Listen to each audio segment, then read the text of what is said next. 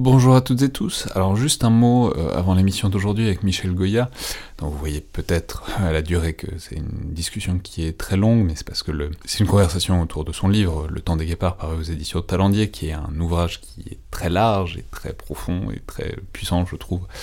À la fois euh, sur un thème qui lui-même est extrêmement vaste, à savoir les interventions extérieures de la France sous la Ve République, et qui, euh, par ailleurs, en fait, comporte deux parties, une partie de synthèse, de récit de ces opérations extérieures, dont on parle très largement et longuement, et aussi une autre partie plus prospective, de réflexion euh, stratégique et sur l'évolution et sur les enjeux des armées françaises.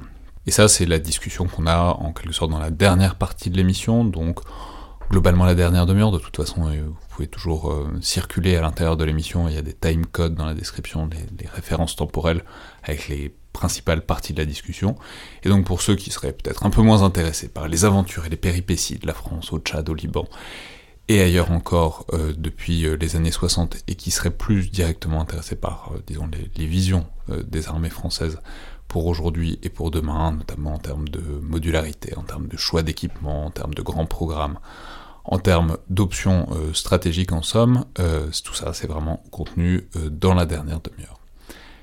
Tout de suite donc, cette discussion avec Michel Goulia autour de son livre Le temps des guépards.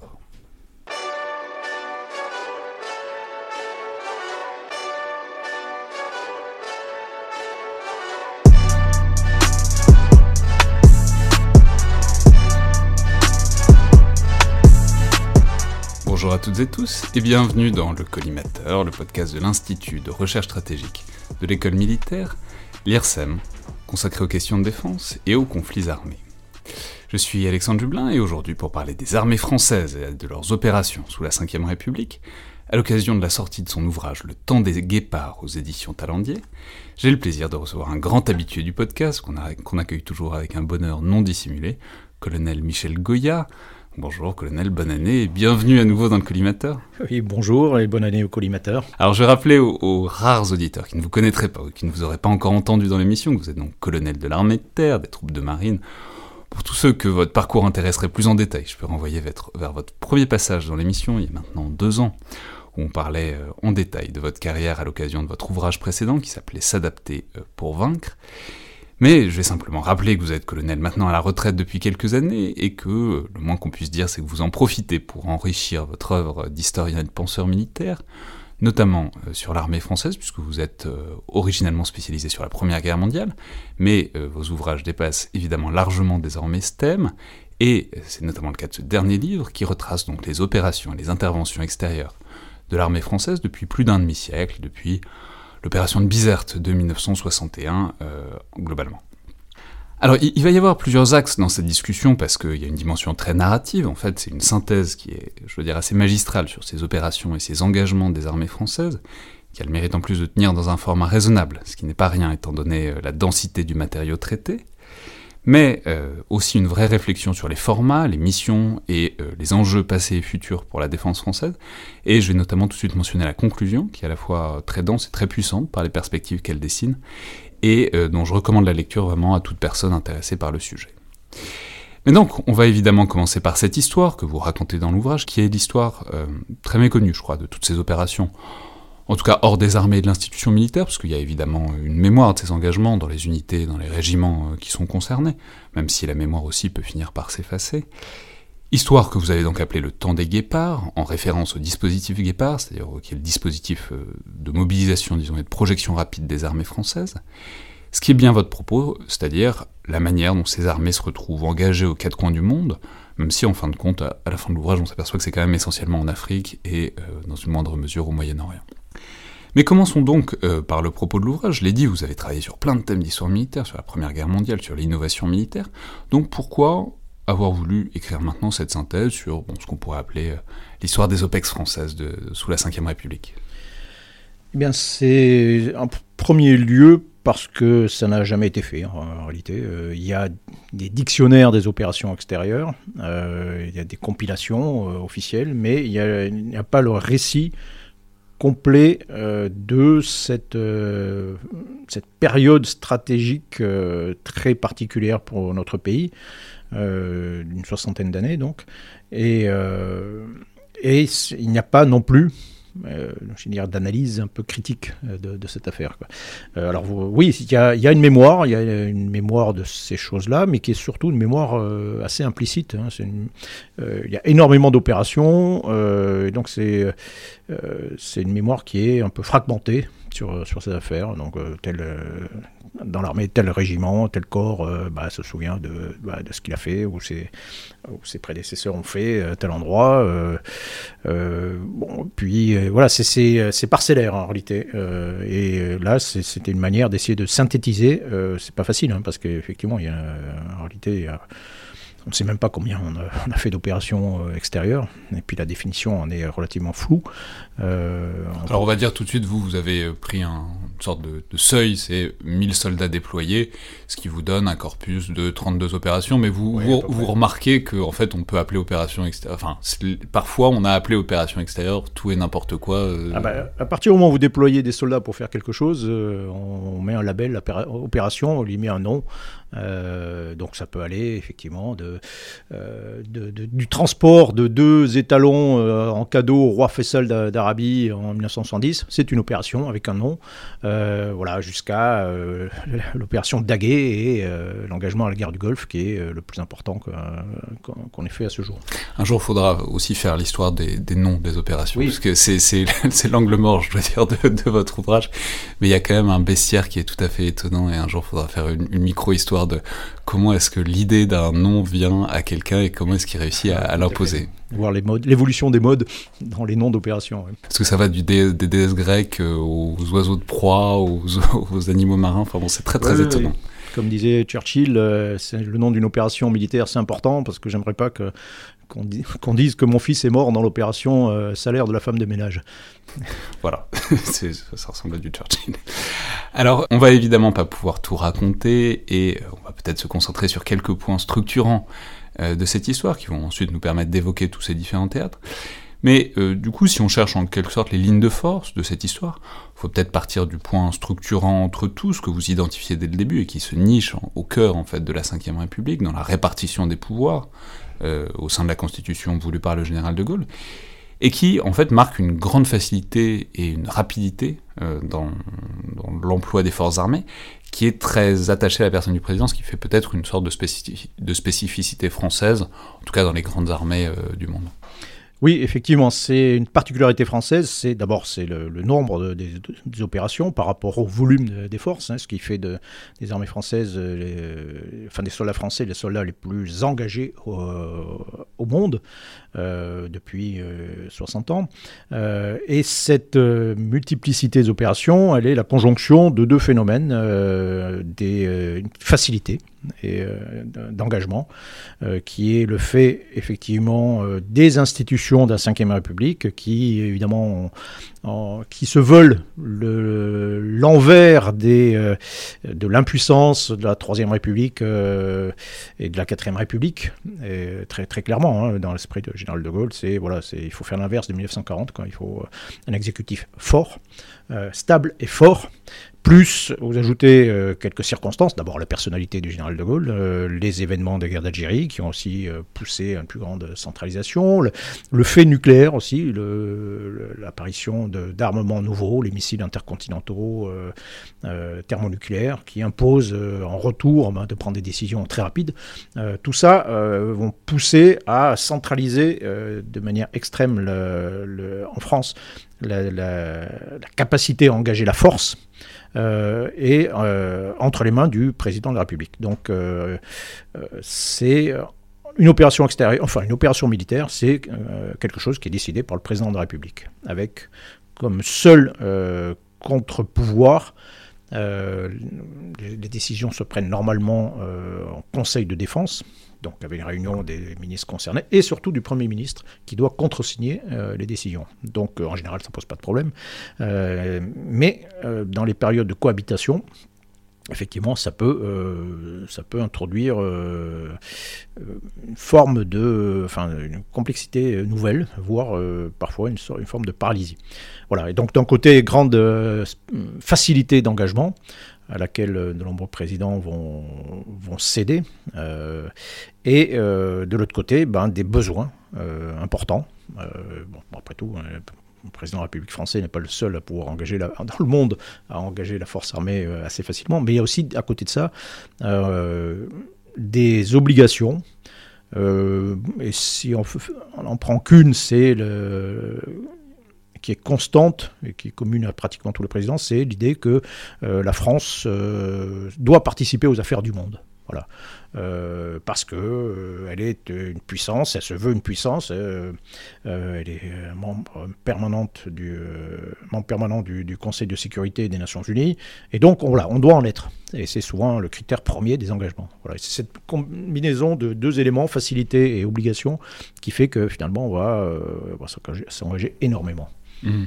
Alors, ce qui est intéressant aussi dans cette phase, juste pour rester sur les tout débuts, même quasiment sur le coup d'envoi de l'ouvrage, on peut partir en fait de l'opération de Bizerte, en, donc en juillet 61, qui présente le paradoxe pour euh, une première OPEX d'être à la fois en fait défensive, puisqu'il s'agit de défendre des bases euh, françaises que le pouvoir tunisien veut reprendre immédiatement, et qui est aussi assez caractéristique de ce que ça peut être une opération quand c'est réussi, c'est-à-dire des troupes moins nombreuses, mais plus équipées, plus expérimentées, plus compétentes, qui remportent euh, des victoires tactiques immédiates, mais aussi avec un certain nombre de pertes qui sont significatives. C'est-à-dire en termes de coup d'envoi des OPEX, c'est assez intéressant parce qu'on va voir que ça va être loin d'être toujours euh, comme ça. Euh, ça aura même tendance à basculer un peu dans, un paradigme inverse à un moment. Oui, euh, alors pourquoi j'ai choisi cette opération comme euh, point de départ? Parce qu'elle présente des caractéristiques euh, nouvelles. C'est une opération qui est décidée par le général de Gaulle tout seul, qui décide d'engager la force armée. Ça répond tout de suite, effectivement, ça c'est un autre élément. C'est-à-dire que à côté, c'est le corollaire de cette facilité d'emploi, c'est qu'on a des unités qui sont disponibles immédiatement, très très réactives et donc qui peuvent être engagées très facilement. Euh, et, voilà. Et puis, à cette époque, effectivement, aussi, euh, il y a cette volonté de, la part du général de Gaulle de, ben, prendre des risques, euh, c'est-à-dire concrètement que des soldats tombent au combat. et voilà, on a les, critères de, véritablement de cette nouvelle période. Et qui réussit. Hein. L'objectif est atteint, c'est-à-dire que les Tunisiens font euh, vont desserrer, enfin vont euh, lever le siège qu'ils faisaient des, bases françaises euh, à ce moment-là.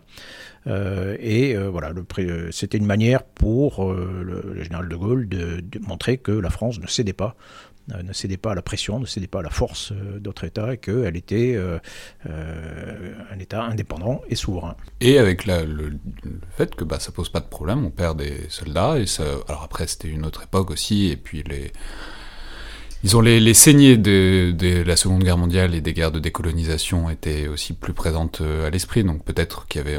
Et de la tolérance aux pertes est une question euh, éminemment centrale de, de l'ouvrage, donc on en reparlera. Mais voilà, c'est l'idée, bon bah on perd euh, des soldats et c'est pas un souci. Il y a 27, 27, soldats français qui sont tués, ce qui est la, moitié de, toute l'opération Barkhane, Serval et Barkhane depuis 8 ans, quoi, pour situer, et ça en l'espace de 3 jours. Euh, donc oui, c'est violent, euh, mais c'est quelque chose qui est assumé, effectivement, à ce moment-là. Ce qui ne sera pas toujours le cas. Hmm.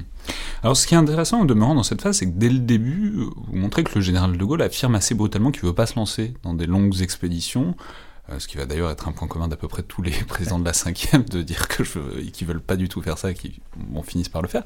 Et c'est notamment le cas dès le début pour pour de Gaulle, puisque alors il dit je veux pas me lancer dans des longues guerres en Afrique parce que je viens déjà d'en terminer une en Algérie donc euh, c'est bon. Mais euh, donc il veut pas faire de la contre-insurrection comme ces, ces, guerres coloniales et pourtant il se retrouve quand même immédiatement à engager des forces dans de la contre-insurrection, notamment en particulier au Tchad. Euh, Effectivement, c'est sa dernière décision politique avant de, de quitter le, pouvoir. oui, alors ce qui c'est intéressant, c'est-à-dire que au départ, un modèle de force, d'armée, fondé sur des hypothèses d'emploi. Euh, et c'est avec la période euh, de, général de Gaulle, euh, avec la fin de la guerre d'Algérie, on refait effectivement, on a quelque chose d'assez clair à ce moment-là. on reconstitue un modèle de force. On dit voilà, nos hypothèses d'emploi, c'est priorité, c'est dissuader l'Union soviétique, enfin se faire face à l'Union soviétique et si possible essayer de dissuader une invasion et, ou une attaque nucléaire de, de, l'Union soviétique. Et l'hypothèse d'emploi numéro 2, et là aussi c'est notre particularité, c'est l'engagement, essentiellement l'engagement en Afrique. c'est une particularité française dans la mesure où nous sommes pratiquement la seule, le, seul colonisateur à maintenir des liens militaires euh, étroit avec euh, euh, d'anciennes colonies. C'est-à-dire concrètement, on maintient des bases militaires en Afrique et on signe un certain nombre d'accords de défense qui nous, nous obligent à intervenir au profit de ces, de ces nouveaux États. mais dans l'esprit du général de Gaulle, effectivement, à ce moment-là, on a une petite force d'intervention professionnelle, donc en Afrique ou en, en métropole, prête intervenir, mais il n'imagine pas autre chose que de petites actions, en fait, concrètement, des contre-coups d'État. C'est-à-dire qu'on s'engage d'abord pour euh, sauver des, chefs d'État qui sont euh, en péril, euh, ils sont menacés à l'intérieur. Mais on n'imagine pas de mener des guerres longues. Et, là, et ce qui est intéressant, c'est qu'en réalité, on aurait pu, c'est assez logique, ce qui se passe au Tchad, où vous avez, pour le coup, c'est pas une simple tentative de coup d'État, mais vous avez un mouvement de, rébellion profond, organisé, sous, le, sous le parapluie d'une organisation qui s'appelle le Front de Libération Nationale, et qui, qui mène une guerre, une guerre intérieure euh, puissante qui menace euh, de, s'emparer de, de Fort-Lamy à l'époque, de Djamena aujourd'hui et de, renverser complètement le, régime. Et là, euh, bah, si on s'engage, on s'engage sur quelque chose qui est beaucoup plus lourd et beaucoup plus long. C'est-à-dire concrètement, il faut refaire de la contre-insurrection, chose que on ne voulait pas faire. Si ce n'est pas anticipé, c'est parce qu'on ne veut pas le faire. C'est-à-dire qu'on l'a refoulé, alors que c'était concrètement c'était assez, c'était assez prévisible. Alors c'est fascinant parce que c'est déjà le paradigme qui se dessine. On en reparlera, mais c'est toujours la même chose. C'est des victoires tactiques euh, certaines, parce que quand il s'agit de repousser euh, des rebelles modérément armés, ben, ça l'armée française sait faire. Mais en fait, ça résout rien du tout, euh, puisque ça enlise un conflit, ça, ça, endigue en quelque sorte un problème sans, sans jamais le résoudre. Oui, et ça c'est un élément fondamental de, beaucoup de nos interventions, c'est-à-dire que nous intervenons souvent pour aider un, État euh, qui est euh, en position de grande faiblesse, c'est-à-dire qui se retrouve face généralement à des organisations armées qui sont, euh, qui sont en réalité plus fortes que lui. Quoi. Et s'il est relativement faible, donc nous, venons, nous intervenons au profit du plus faible, par, par principe. Et s'il est faible, c'est que généralement il y a de bonnes raisons de bonnes raisons structurelles, c'est-à-dire qu'on est sur des, des on vient un soutien d'États qui, voilà, qui peuvent être corrompus ou qui, euh, voilà, qui, ont comment dire, de très gros problèmes. Et c'est pas parce que nous gagnons, euh, nous aidons euh, à l'emporter sur le terrain ou que nous, y allons directement et que nous gagnons les batailles que nous résolvons par la même occasion tous ces problèmes structurels qui ont fait que la guerre existe. et ça, c'est effectivement un problème fondamental. Dans la plupart des cas, en réalité, nous nous arrivons, euh, nous, c'est le cas du Tchad hein, qu'on évoquait en 69, euh, en 72, on se retire de, cet engagement qui a, fait trois, qui a duré trois ans, qui est militairement, qui est euh, au niveau tactique, au niveau opératif, la, campagne elle-même est une réussite. Hein. on, réussit à sécuriser tout le sud du pays, à vaincre le Front de Libération Nationale, mais voilà, en réalité, les, problèmes de fond sont globalement toujours là, ce qui a fait qu'il y ait une rébellion est toujours là. Donc on, quitte le pays à la demande du, gouvernement euh, avec euh, le sentiment d'avoir réussi, mais on sait très bien que, on se, ou on se doute en tout cas qu'il euh, faudra certainement revenir quelques temps plus tard. donc c'est une sorte de, de guerre de Sisyphe en permanence, euh, où il faut revenir, euh, euh, rétablir la, situation. S'il y a bien un truc qu'on peut dire sur le Tchad, c'est que ce sera la guerre de Sisyphe de la France qui, qui, va y être engagée à peu près euh, sans discontinuer, euh, enfin à peu près, sous la Ve République. Et alors, il va y avoir évidemment ensuite une pause avec Pompidou, qui se désengage du Tchad, vous l'avez dit, en, 72, mais bon, qui va euh, pas rester extrêmement longtemps, enfin, qui va décéder en, 74. Et puis, on va voir revenir la chose sous Giscard, c'est-à-dire un désir de ne pas intervenir, d'autant que c'est perçu, en tout cas par Giscard d'Estaing, comme électoralement périlleux. Euh, ce qui est intéressant aussi, ce n'est pas toujours le cas au, cours de la Ve République. Et puis en fait, il se retrouve dedans quand même, en Mauritanie, euh, puis euh, encore au Tchad, en Centrafrique, etc. Donc on se retrouve bon, toujours au, final embarqué, puisqu'il y a des besoins et la France y répond. Mais on peut remarquer, soyez en passant, comme vous l'avez déjà souligné, c'est toujours en Afrique. Et il y a cette phrase du ministre des Affaires étrangères de Giscard qui dit que l'Afrique est le seul continent qui soit encore à la mesure de la France et à la portée de ses moyens. Oui, c'est effectivement, c'est peut-être un peu toujours le cas d'ailleurs. Euh, c'est-à-dire que c'est le seul endroit où si on engage un, un, groupement tactique, un bataillon de, de marsouins, euh, au hasard, pas au hasard, euh, on peut on peut obtenir de, vrais résultats sur le terrain, quoi, résultats stratégiques. bon, si on fait ça au Moyen-Orient, c'est plus plus compliqué. mais si vous voulez, quand un président de la République, enfin nouveau président de la République endosse le costume, euh, il, euh, il reçoit euh, l'attribution un super pouvoir qui est celui de pouvoir engager la force armée.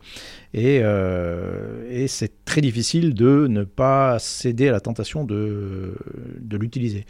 Georges Pompidou, effectivement, est le seul, ce sera le seul président de la Ve République à ne pas utiliser ce super pouvoir. Mais très vite, les autres vont s'apercevoir que bah, c'est quand, même, euh, quand même assez pratique.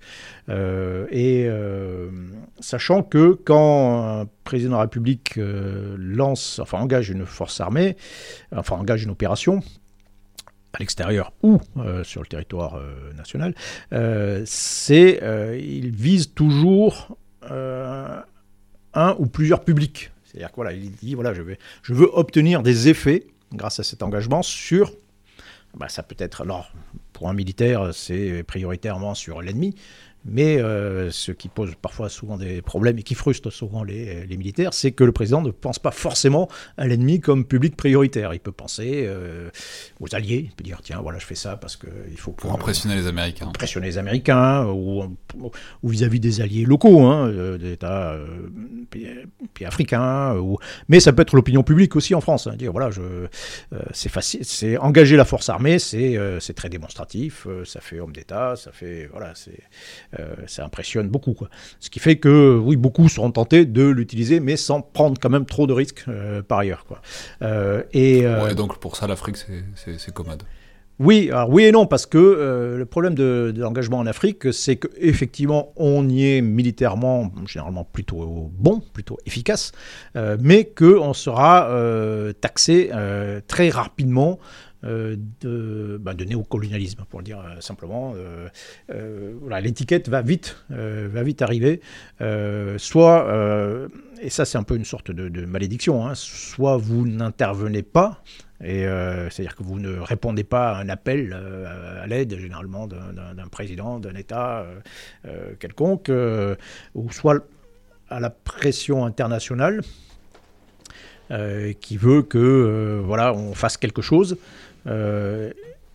Euh, et si vous intervenez, eh ben, très rapidement, euh, bah, vous allez recevoir l'étiquette de euh, d'intervention néocoloniale, surtout si, on, si ça dure un, certain temps. Ça, c'est un peu la malédiction. Mais, en même temps, c'est pas totalement, enfin, néocolonial, pas néocolonial. Les intentions, on peut, dans les, enfin, on ni les cœurs ni les reins, mais le, le fait est que c'est intimement lié au passé colonial. La capacité, à, la capacité à agir rapidement, à connaître à peu près le terrain, à être efficace, Enfin, il y a une raison pour laquelle la France réussit assez bien sur ce terrain, c'est qu'elle les connaît, et ça, c'est lié évidemment à, la présence coloniale, ce qui implique évidemment un passif aussi. Quoi. Oui, oui, complètement. C'est ça toute le, un peu la sorte de, tragédie, euh, la malédiction hein, qui veut que, effectivement, on, intervient parce que on est justement une ancienne puissance coloniale, parce qu'on est présent, tout simplement. On reste encore à ce jour, euh, certainement, l'armée la, plus, euh, la plus puissante d'Afrique subsaharienne. Quoi, et, et, donc, on est présent. Et puis, pour faire des bonnes choses, enfin, disons simplement que généralement, quand la France intervient, c'est pour pour éviter des massacres Ah ben. Possibles ou probables. Enfin voilà, c'est pas, c'est- rarement, euh, un- c'est pas un plan machiavélique d'un cynisme absolu. C'est pour faire des trucs euh, utiles, mais n'empêche que c'est difficile de, de sortir de ce cadre-là, quoi. Oui, oui, bien sûr. Mais euh, très rapidement, vous allez euh, heurter une sensibilité euh, com- compréhensible, hein, tout à fait, de, surtout dans voilà, des anciennes colonies françaises, indépendantes, euh, en réalité depuis peu, hein, historiquement, et qui, voilà, c'est toujours, ça reste quand même, la présence française reste quand même quelque chose de sensible. La présence militaire française reste sensible.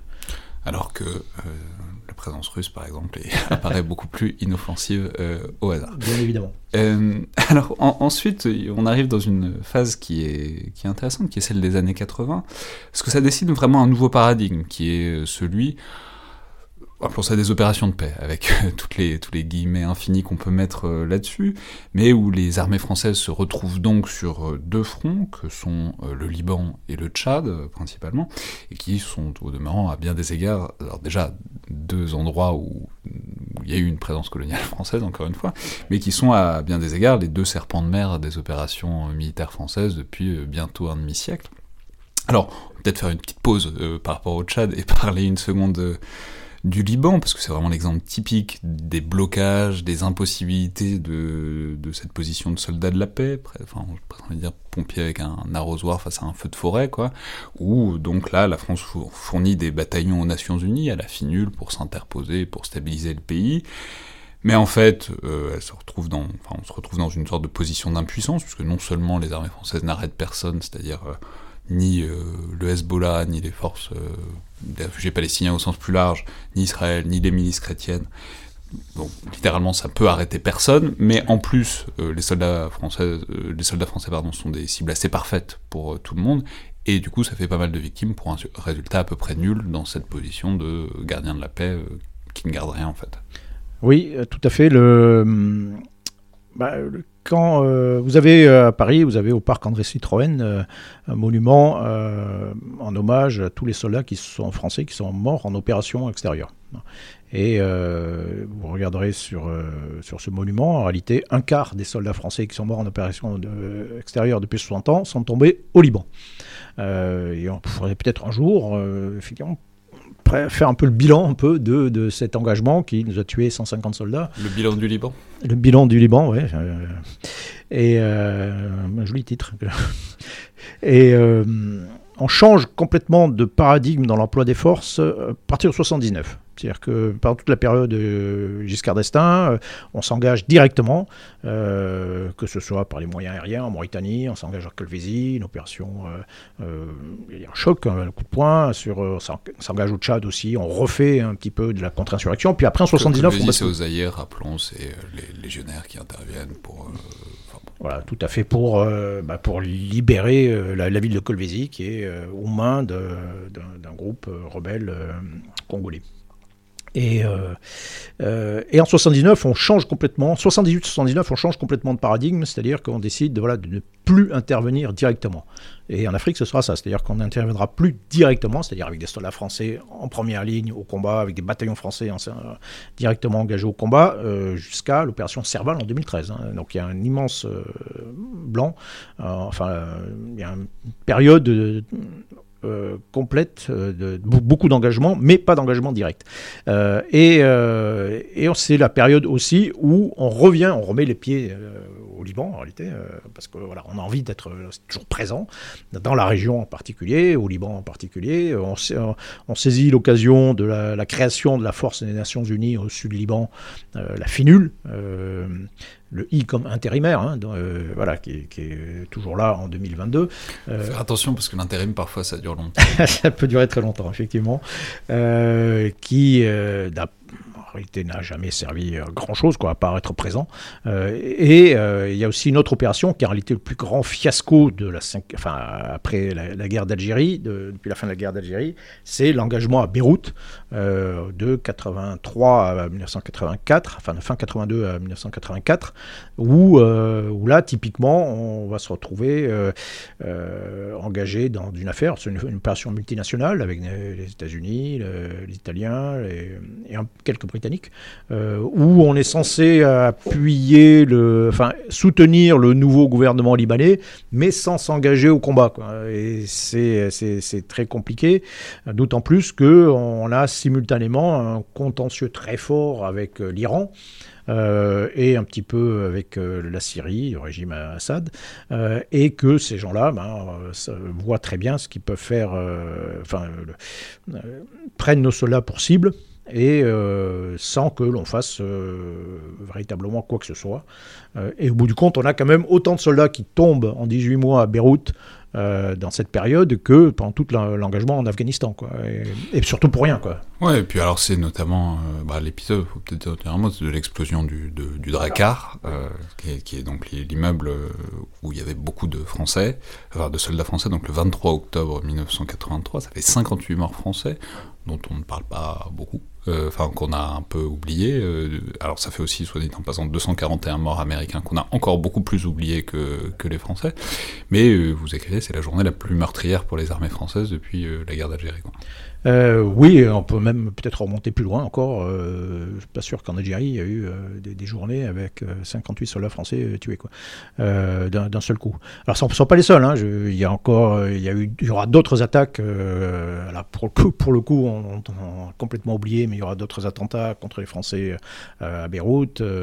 et, c'est, évidemment c'est une catastrophe. C'est une catastrophe parce que à tous les points de vue, au niveau le plus élevé, au niveau politique, quelques semaines avant, vous avez quand même le président de la République qui, euh, qui aux Nations Unies, dit euh, la France n'a pas d'ennemis au Liban. Euh, bon, ce qui est quand même assez extraordinaire. c'est une forme d'aveuglement politique, d'aveuglement militaire, stratégique. C'est-à-dire qu'on ne voit pas, par exemple, venir ce, mode d'action, c'est-à-dire l'attaque suicide qui. c'est disons, c'est des camions voilà, d'explosifs qui, foncent. c'est un attentat suicide au camion, quoi. Voilà, donc c'est un mode d'action qui commence à apparaître à ce moment-là. Euh, au passage, c'est euh, cette attaque, c'est aussi euh, le début de ce que certains appellent une révolution arabe dans les affaires militaires. C'est-à-dire que c'est la démonstration, puisque après cette attaque et quelques-unes après, tout ce contingent, donc vous avez quand même un contingent américain, français, bon, italien, qui quitte, qui enfin, s'enfuit en réalité hein, de, de, Beyrouth au début de 1984. Et là, c'est c'est la première victoire arabe moderne contre des armées occidentales. Euh, euh, euh, et, c'est la démonstration que des groupes motivés jusqu'à, jusqu'au sacrifice peuvent faire plier des puissances. Et on a le même phénomène à ce moment-là, un petit peu en Afghanistan contre l'Union soviétique. Et c'est en germe voilà, c'est le développement de cette idée que, tiens, euh, euh, si, on, si on y va, si on provoque euh, des attaques, si on provoque des attentats, ben on peut faire reculer ces, ces, nations qui sont, dans le fond, assez faibles. Hmm. Alors, là où c'est intéressant aussi, c'est que, évidemment, tout ça, notamment, notamment le Liban, c'est soutenu par l'Iran, en tout cas, c'est fait par des forces qui sont soutenues par l'Iran, un peu à trop mais sous forme de guerre indirecte, donc, et c'est en parallèle de la guerre Iran-Irak, où euh, la France soutient évidemment l'armée irakienne de Saddam Hussein. Et ce que vous pointez très bien, c'est en quelque sorte la difficulté de l'époque à euh, faire face à une situation complexe de guerre indirecte euh, par proxy, et qu'on pourrait peut-être appeler une guerre hybride, même s'il y a des problèmes avec cette expression-là, notamment pour l'époque. C'est-à-dire le logiciel français permet en quelque sorte de processer les dangers de l'URSS, la grosse guerre froide, les missiles nucléaires, etc les interventions asymétriques face à des forces nettement inférieures, on sait faire aussi, mais les situations compliquées comme ça, moins faciles à comprendre et à, gérer. Exactement. Euh, mais là encore, c'est quelque chose qui aurait pu être pré, enfin, anticipé. Hein. C'était pas complètement. Euh, c'est quelque chose qui était euh, assez fréquent dans le contexte de la guerre froide, hein, ce, genre de choses. alors plus exactement, on a c'était fréquent dans le contexte de la guerre froide, mais c'était les États-Unis et l'URSS qui le faisaient. La France ne euh, touchait pas trop à ça habituellement, et là, elle se retrouve à être obligée de mettre les mains dedans, quoi. Oui, exactement. Et, euh, et là, on est dans un nouveau type de, de, confrontation, alors qui revient à la mode hein, en ce moment. Hein, on peut en reparler. Alors maintenant, on parle de contestation dans officiellement dans les textes. Moi, je préfère le vieux terme de confrontation, mais bon, il y a cette idée, oui, de, de, guerre avant la guerre, c'est-à-dire de sous le seuil de la guerre, on s'affronte politiquement. donc ça peut être violent, hein, ça peut faire très mal, mais sans l'avouer ouvertement. et on essaie de faire pression sur un adversaire, un État. Alors c'est pas nouveau. en 1963, la France est en, en contestation avec euh, le Brésil sur euh, les zones de pêche de la langouste et on fait intervenir le porte-avions euh, Fauche, la marine nationale et on fait plier le Brésil avec ça. Quoi. Donc on emploie la force pour faire plier un, autre État, sans, mais sans l'utiliser. On le fera au Tchad à nouveau, contre, mais cette fois contre la Libye. On va engager la force de manière un peu indirecte. Engager la force armée, ça à peu près pour faire plier en état, on peut le, on sait à peu près comment faire. Maintenant, quand c'est pas un état, voilà. Enfin, oui. Alors déjà, quand c'est pas un état, c'est ou quand c'est un état, mais qui, est, pas, qui, est derrière. C'est-à-dire que c'est cette confrontation avec l'Iran qui nous pose beaucoup plus de, de, problèmes. Euh, il faut revenir un peu à l'origine, c'est-à-dire que euh, là aussi, quel aveuglement, mais euh, on s'oppose au régime des, des Mollahs, enfin la révolution islamique, et on le, on soutient, euh, qu'on imagine d'ailleurs qu'elle ne va pas durer très longtemps, ça aussi c'est une constante dans ce genre d'erreur, euh, que, et on soutient euh, le régime de Saddam Hussein ouvertement, qui est par ailleurs un excellent client pour nos, industries d'armement. et pour les industries nucléaires aussi. Oui, effectivement, effectivement, c'est vrai. Donc c'est un très bon client que, que l'on soutient. Là aussi, ça peut rappeler d'autres exemples récents. Mais... C'est une carte de fidélité quoi, pour 10, pour 10 achats de matériel nucléaire, vous avez le droit à un soutien dans une guerre ouverte. Oui, mais l'Iran était également un client nucléaire. Et euh, ce qu'on reproche euh, aussi au régime islamique, c'est qu'à ce moment-là, l'Iran ne veut plus poursuivre le programme nucléaire qui a été lancé, euh, qui avait été lancé avec le Shah. et on avait créé un consortium, mais les Iraniens disent bah, écoutez, nous, ça ne nous intéresse plus. les accords réalisés par le Shah, nous, on ne les, reconnaît pas. Et l'argent que le Shah d'Iran vous avez, avait mis dans ce consortium, ben, nous voulons que vous nous le rendiez. Et là, donc, on dit non. Euh, Quel problème ça, ces Iraniens qui veulent pas de nucléaire, c'est c'est terrible. Enfin, c'est vraiment un souci quoi. Euh, exactement. Et puis donc là, il y a un contentieux qui effectivement qui se met euh, en place, ce qui va pas empêcher au passage quand même d'aller vendre quelques obus aux Iraniens, histoire de financer par rétrocommission le Parti socialiste à l'époque. Bon, mais c'est là toute le toute l'horreur, toute l'ambiguïté de, ce genre de, de choses. En plus, euh, c'est aussi le côté un peu pittoresque de la Ve République, de manière générale. De certaine façon, oui. Euh, mais toujours est-il que l'Iran, ben, très bien, l'Iran va nous mener une offensive contre nous, mais pas directement. Ils vont utiliser des groupes armés libanais, pour euh, la plupart, pour bah, nous attaquer sur place au Liban, on l'a évoqué, attaquer la force française à Beyrouth, prendre des otages, tuer un ambassadeur, donc ça avec, en liaison avec la, Syrie, hein. et puis organiser des attentats à Paris en 1900 1986. Euh, et euh, et c'est là où on se retrouve quand même très impuissant face à ça. Que faire euh, Donc c'est tout un champ d'affrontement sur lequel euh, on n'est pas bon. Euh, en on ne sait pas faire. On sait pas faire. Donc on va gesticuler. donc on revient toujours à cette idée de public. Donc là, si on peut pas, si on peut rien faire contre l'Iran, bon, on va montrer quand même à l'opinion publique française qu'on fait quand même quelque chose. Donc et on se retrouve d'ailleurs dans un contexte de cohabitation politique où les deux têtes de l'exécutif sont également rivaux. Enfin les deux têtes sont rivales dans la future élection présidentielle de 88. Euh, euh, et, donc vous avez d'un côté le Premier ministre qui engage l'attentat en 86 engagement de l'armée aux frontières. Donc moi je me suis retrouvé à ce moment-là devant la frontière luxembourgeoise avec des policiers et des douaniers à protéger le, sol français, protéger de mon corps le sol français des terroristes luxembourgeois. Ce qui a marché. Hein, ah bah, vous êtes, enfin, vraiment, c'est une, une, victoire euh, stratégique éclatante. Ah, mais complètement, il n'y a, a, plus eu d'attentat. Mais euh, Les Luxembourgeois ont été arrêtés très brillamment. Ah, ils ont été dissuadés complètement. Mais, euh, mais typiquement, on est voilà, dans l'opération de gesticulation à destination opinion, opinion publique. Il y en aura d'autres. Mais pendant ce temps, le président de la République, lui, de son côté, qu'est-ce qu'il fait? Il envoie l'opération, l'engage l'opération Prométhée et il engage la Marine nationale dans le Golfe. Alors c'est déjà un peu plus utile, mais on tire pas, il n'y a pas un obus qui est, tiré hein, quand même. Sachant que pendant qu'on fait ça, on est quand aussi en train de négocier avec l'Iran euh, et que finalement on va céder à toutes leurs exigences. Hmm. Alors, il y a bon, en parallèle une autre intervention au Tchad, mais alors ça, on va peut-être aller vite parce que c'est toujours la même chose un peu, c'est toujours, toujours le, le, même schéma en quelque sorte, c'est-à-dire bah voilà, on, se retrouve à agir militairement pour réduire une menace militaire contre un gouvernement qu'on souhaite soutenir, bon, bah, en l'occurrence celui d'Issène Abré, euh, mais sans rien résoudre euh, des problèmes structurels, parce que, bah, comme vous l'avez dit tout à l'heure, c'est toujours la même chose. On peut soutenir l'armée tchadienne, euh, mais elle reste en fin de compte toujours inférieure, enfin en tout cas toujours en difficulté face aux forces contestataires. Donc en fait, c'est bon, voilà, on peut s'en aller, puis faut revenir. si on s'en va, faut revenir rapidement de toute façon. Oui, à cette particularité quand même, malgré tout, qu'à cette époque, euh, l'armée tchadienne est devenue une, euh, une bonne armée.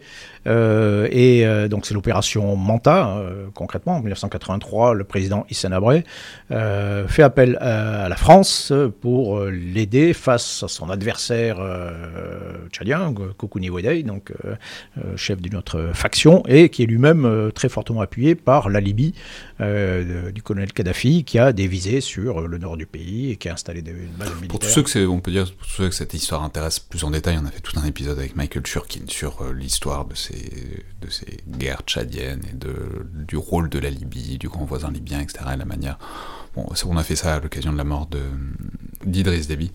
Euh, bref, pour tous ceux qui veulent entrer plus dans le détail de l'événementiel, il y a cet épisode-là qui est, disponible. Mais c'est quand même, voilà, c'est, euh, pour en dire quelques mots, ce qui est intéressant dans cette affaire, c'est que nous, euh, la France décide d'intervenir de, manière très indirecte à cette époque. Donc c'est un autre modèle. On n'envoie pas de bataillon, de groupement tactique directement sur ligne de front.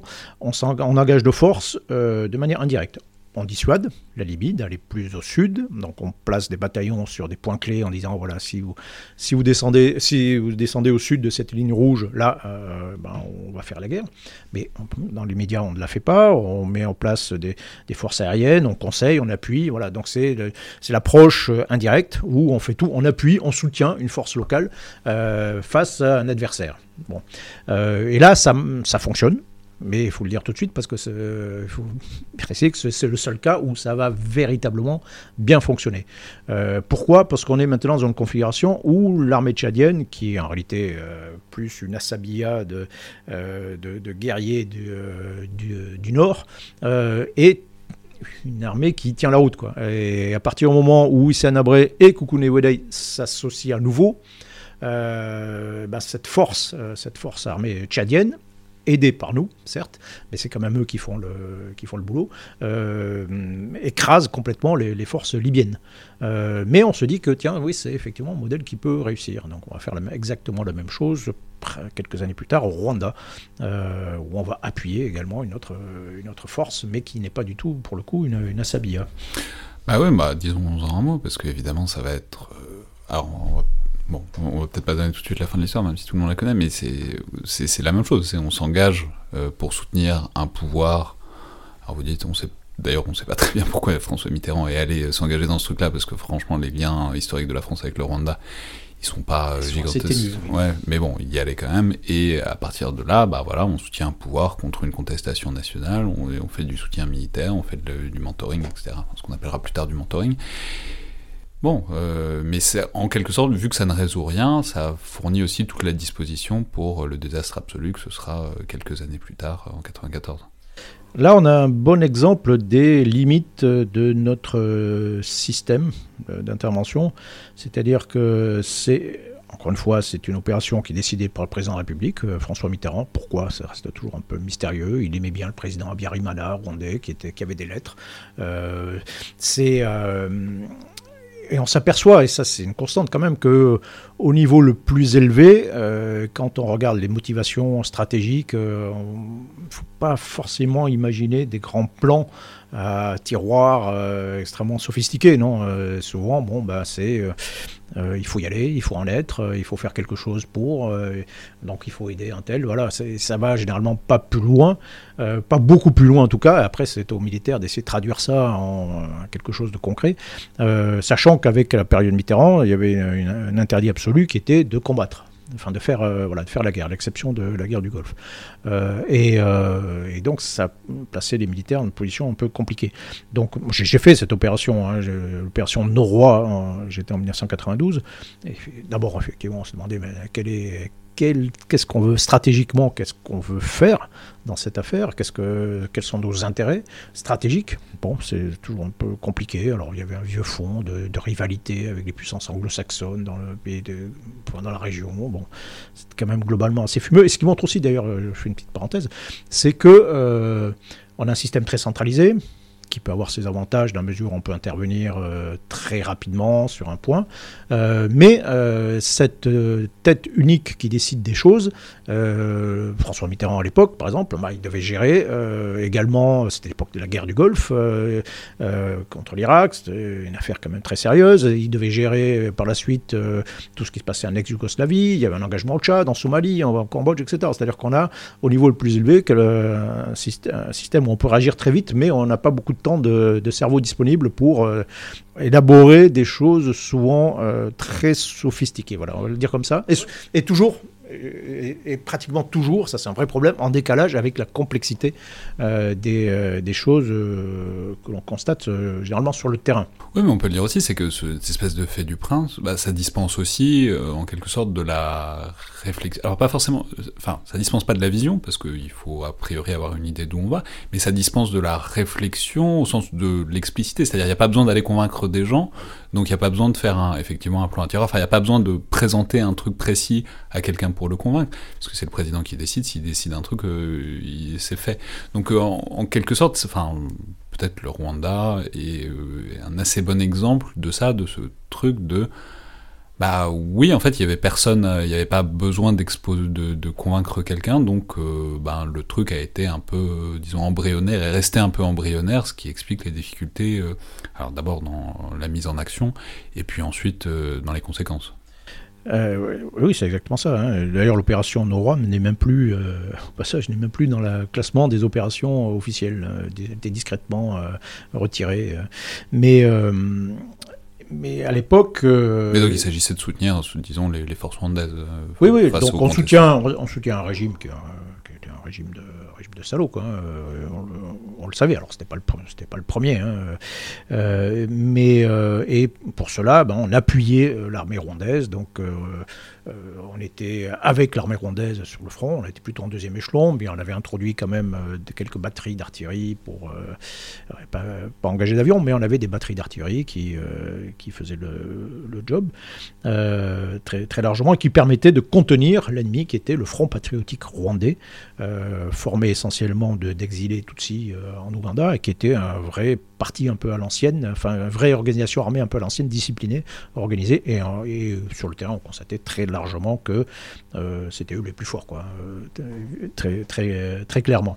Mais l'idée stratégique c'était, voilà, on aide, on sauve un petit peu le, régime, en revanche, euh, la condition, c'était démocratisation, donc c'était le, grand thème de l'époque, après le congrès de la Bolle. Voilà, on impose le multipartisme euh, sur place et on oblige le, régime à négocier avec le FPR. Hein, bon.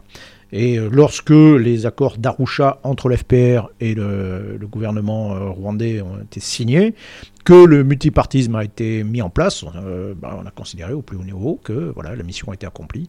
Euh, on avait réussi, on avait atteint les objectifs stratégiques que l'on s'était imposés. Et c'était le moment de partir.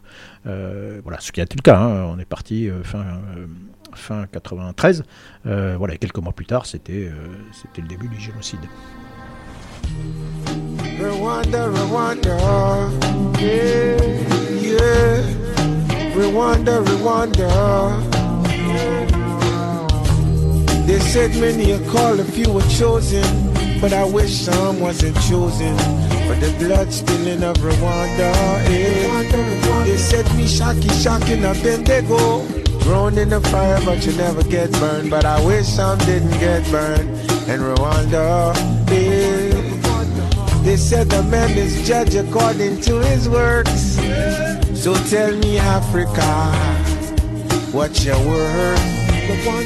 There's no money, no diamonds, no fortunes on this planet that can replace Rwanda, Rwanda, Rwanda. Yeah. These are the cries Alors, ce, chapitre, euh, évidemment, c'est celui de l'après-guerre froide d'une manière plus générale. Je veux si on dézoome un peu, euh, qui, vous l'avez déjà mentionné, mais qui s'ouvre avec en violence, en fait, avec notamment la guerre du Koweït en, en, 90, qui au demeurant engage énormément de soldats français, 16 000 soldats, c'est le record de la Ve République mais qui dessine aussi euh, cette question intéressante sur les interventions extérieures, c'est-à-dire du positionnement euh, de la France dans ses entreprises militaires. C'est-à-dire, bon, il y a une capacité à agir, il y a une capacité à faire un peu le gendarme du monde, même en dehors du précaré, entre guillemets, qu'est l'Afrique euh, anciennement colonisée. Mais seulement quand c'est les Américains qui décident et qui lancent le mouvement, là, bon, bah, la France peut y... Enfin, voilà, c'est une... voilà on, est les gendarmes du monde, mais on est euh, les... Vous appelez ça quelque part les brillants seconds. C'est, on est les gendarmes auxiliaires. Euh, on peut répondre présent quand le grand frère le, décide d'aller quelque part. Quoi. Alors, c'est... Alors, il y a un, un, peu un impensé stratégique qui est... Euh, qui est le la rupture, les phénomènes de rupture. C'est-à-dire qu'on définit, euh, c'est ce qui se passe en 1961, je commence en réalité euh, par ça, avec un grand discours de De Gaulle qui décrit le, monde tel qu'il est, euh, et comment on doit se positionner, et positionner les forces armées françaises dans ce cadre-là. Mais ce que n'anticipe pas, c'est que ce monde peut changer, et peut changer brutalement.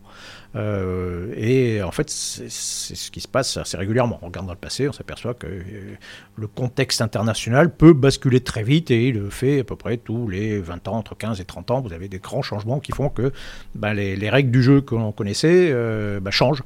Et là, l'exemple le plus flagrant, c'est évidemment la période tournante de 1990 où vous avez, avec l'effondrement de l'Union soviétique, et là, d'un seul coup, les règles du jeu international changent brutalement. ce qui était impossible quelques mois plus tôt le devient. L'engagement contre l'Irak, donc l'Irak envahit le, le, Koweït, quelques années plus tôt, euh, il aurait été impossible de, déployer une grande euh, coalition internationale pour aller affronter l'Irak, pour au moins deux raisons. D'abord parce que l'Union soviétique s'y serait opposée, euh, et puis ensuite parce qu'on n'aurait pas dégarni le front, l'Europe occidentale de, de, force pour aller les engager en Arabie saoudite face à l'Irak. Là, on peut le faire.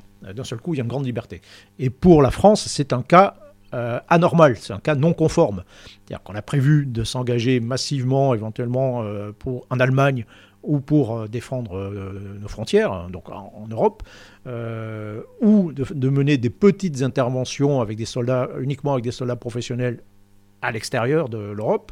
Mais ce cas particulier où il faut engager une grande force armée en Arabie Saoudite pour combattre l'Irak, ça, c'était pas prévu. On aurait pu là aussi peut-être anticiper, euh, euh, la chose, euh, puisqu'on se refuse d'engager des soldats, enfin soit en engageant un soldat appelé, mais comme on s'y refuse, on aurait pu imaginer d'avoir un système de réserve professionnel, mais bon, on n'a pas, pas du tout envisagé. Euh, et ça, même quelques, quelques mois plus tôt. Quoi, hein, euh, de, du général, de chef d'état-major de l'armée de terre de l'époque euh, qui me disait Mais voilà, la, France est le seul pays avec les États-Unis à être capable de mener des grandes opérations extérieures. bon, suis dit Oui, d'accord, mais quelques mois, quelques mois plus tard, ben, on est très embêté par, par cette affaire. parce que ça, ça donne aussi, en quelque sorte, l'équilibre mutuel des des capacités en tout cas, c'est-à-dire les Américains, enfin bon, il y a beaucoup de Français, en tout cas pour la France, qui y vont. Les, Américains euh, sont plutôt contents, mais en même temps sont pas particulièrement impressionnés par ce que les Français sont capables de faire, et ils leur filent, alors c'est la division d'Aguet qui va très bien faire son travail, mais ils leur filent un front relativement secondaire, euh, c'est pas, enfin je veux dire, les, Français sont vraiment pas la pièce maîtresse du dispositif, euh, c'est le moins qu'on puisse dire, oui, on est vraiment on est très, on est en périphérie de la zone d'action principale, et, et les Américains nous envoie quand même, dit attendez, vous avez 18 canons, là, c'est, euh, pas sérieux, quoi. On, va vous en, euh, on va vous en envoyer 72, voilà, ce sera un peu plus costaud, et puis voilà, on va vous envoyer une brigade de parachutistes aussi, parce que voilà, pour faire un peu plus sérieux, quoi. Mais euh, non, c'est, c'est la révélation. Après, Daguet va très bien ah réussir, va faire totalement son boulot, mais bon, voilà, ça, montre en tout cas la vision que les Américains ont des Français à ce moment-là. Mais on entre à ce moment-là dans une nouvelle période qui est celle de la mondialisation, qui est celle de ce qu'on va appeler le nouvel ordre mondial, où on va s'engager dans des opérations de police internationale. en réalité, il y a deux, modes d'emploi de la force légitime, hein, c'est la guerre ou la police. quand on fait pas l'un, on fait l'autre. Et, là, on est dans un contexte où qui dit nouvel ordre international dit maintien de l'ordre. Et en, gros, on va soit faire deux, types d'opérations. Soit on va punir euh, ce qu'on qualifie des États voyous. Euh, donc ce sera l'Irak d'abord, hein, euh, puis ce sera la République bosto-serbe, ce sera la Serbie, le régime taliban, le proto-État taliban, puis le dernier ce sera le, colonel Kadhafi. Donc ça, c'est le premier axe. Et le deuxième axe, on va faire de la gestion de crise. Euh, et donc, on va s'engager dans, euh, euh, dans plein d'opérations. après, on aura regroupé sous le terme de stabilisation, mais opérations d'interposition, opérations humanitaires armées. On va beaucoup tâtonner hein, dans, dans, ce champ-là. Donc, ce sont les deux axes dans lesquels on va s'engager dans le partir des années 80 jusqu'au milieu des années 2000, oui, jusqu'au 2010. Euh, et, donc pour cela, ben, et en même temps, la menace euh, évidemment en Europe, euh, c'est pratiquement disparu à court terme, et donc on remodèle notre, notre modèle de force en fonction de cette nouvelle configuration internationale. Et pour s'engager, parce qu'on va être obligé de s'engager beaucoup à l'étranger, eh ben, on décide, de, au bout du compte, de professionnaliser complètement notre outil de défense. Alors ça, c'est, faut, alors il y a la professionnalisation, mais il faut, aller au-delà parce que c'est vraiment le grand morceau de ces années 90. C'est on a vraiment une réorganisation très profonde des armées françaises.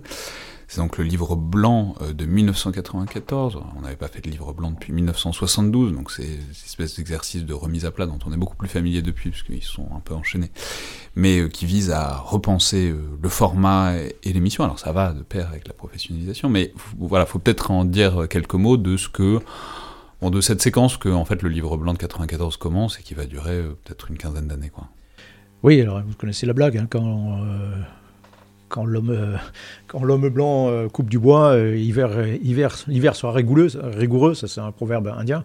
Quand la France fait un livre blanc, c'est que, a priori, les choses ont changé, ont beaucoup changé dans le contexte international. Donc en 1914, on acte le fait que, après quelques années de retard quand même, hein, que le, monde a changé véritablement et on essaie de... Ça, faisait jamais que 5 ans que le mur de Berlin était tombé, il faut laisser un peu de temps au temps. Oui, oui, on a eu un peu de retard à se rendre compte. Euh, les choses sont passées tellement vite qu'il euh, y a une forme de dissonance euh, cognitive avant d'admettre le, comprendre le nouveau monde. Hein. On dans l'armée française, on s'est beaucoup encore entraîné contre des bataillons de chars soviétiques, bien après que les, chars soviétiques, enfin les, ces bataillons aient disparu. D'aucuns ignorais qu'on s'entraîne encore un peu avec, avec l'hypothèse de, de, chars soviétiques qui interviendrait aujourd'hui. Je crois que les, T-72 sont revenus un peu dans les, dans les entraînements. du jour, effectivement.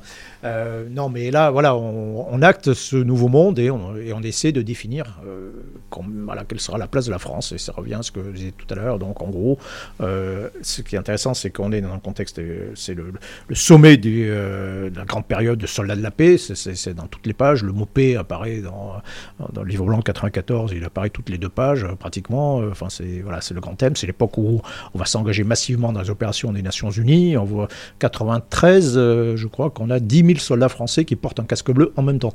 Euh, donc voilà, ça c'est la grande période euh, et qui va trouver assez rapidement ses limites. Et puis le, livre blanc suivant, en 2008, euh, va acter le fait que bah, c'est on a peut-être changé un peu là aussi d'époque. Alors, ça va de pair avec un problème, enfin, je sais pas si on va appeler c'est un problème, mais une question du moins, que vous soulignez beaucoup, c'est la coexistence de ça, de ce fait qu'il faut remanier les forces, on va les professionnaliser, on va les changer un peu de, de géométrie, et en même temps des grands programmes d'armement qui ont été lancés euh, dans le, enfin, soit en guerre froide, soit en fin de guerre froide, ou de, la période juste après, mais c'est euh, bah, le Rafale, c'est le Charles de Gaulle, c'est les hélicoptères de, le Tigre et le Caïman, c'est euh, le Charles Leclerc, etc. C'est-à-dire clairement c'est très coûteux comme programme, c'est pensé plus ou moins dans un logiciel guerre froide. En même temps, on peut pas, on peut pas les arrêter parce que bon, ce serait des coûts perdus, enfin, ce serait, ce serait, ce serait avoir gaspillé tous les investissements déjà faits.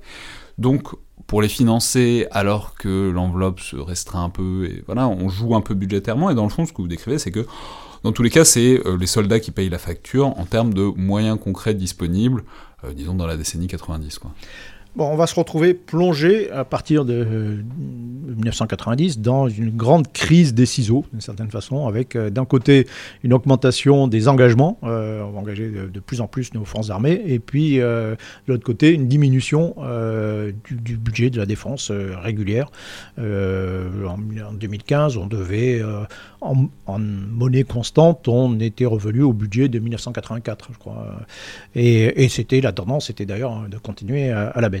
Euh, et le tout, euh, et, ça c'était un problème majeur, euh, avec tous ces grands programmes d'armement qu'on avait engagés dans les années 80, fin des années 80, à l'époque où on investissait beaucoup, où l'effort de défense approchait les 3% du, PIB.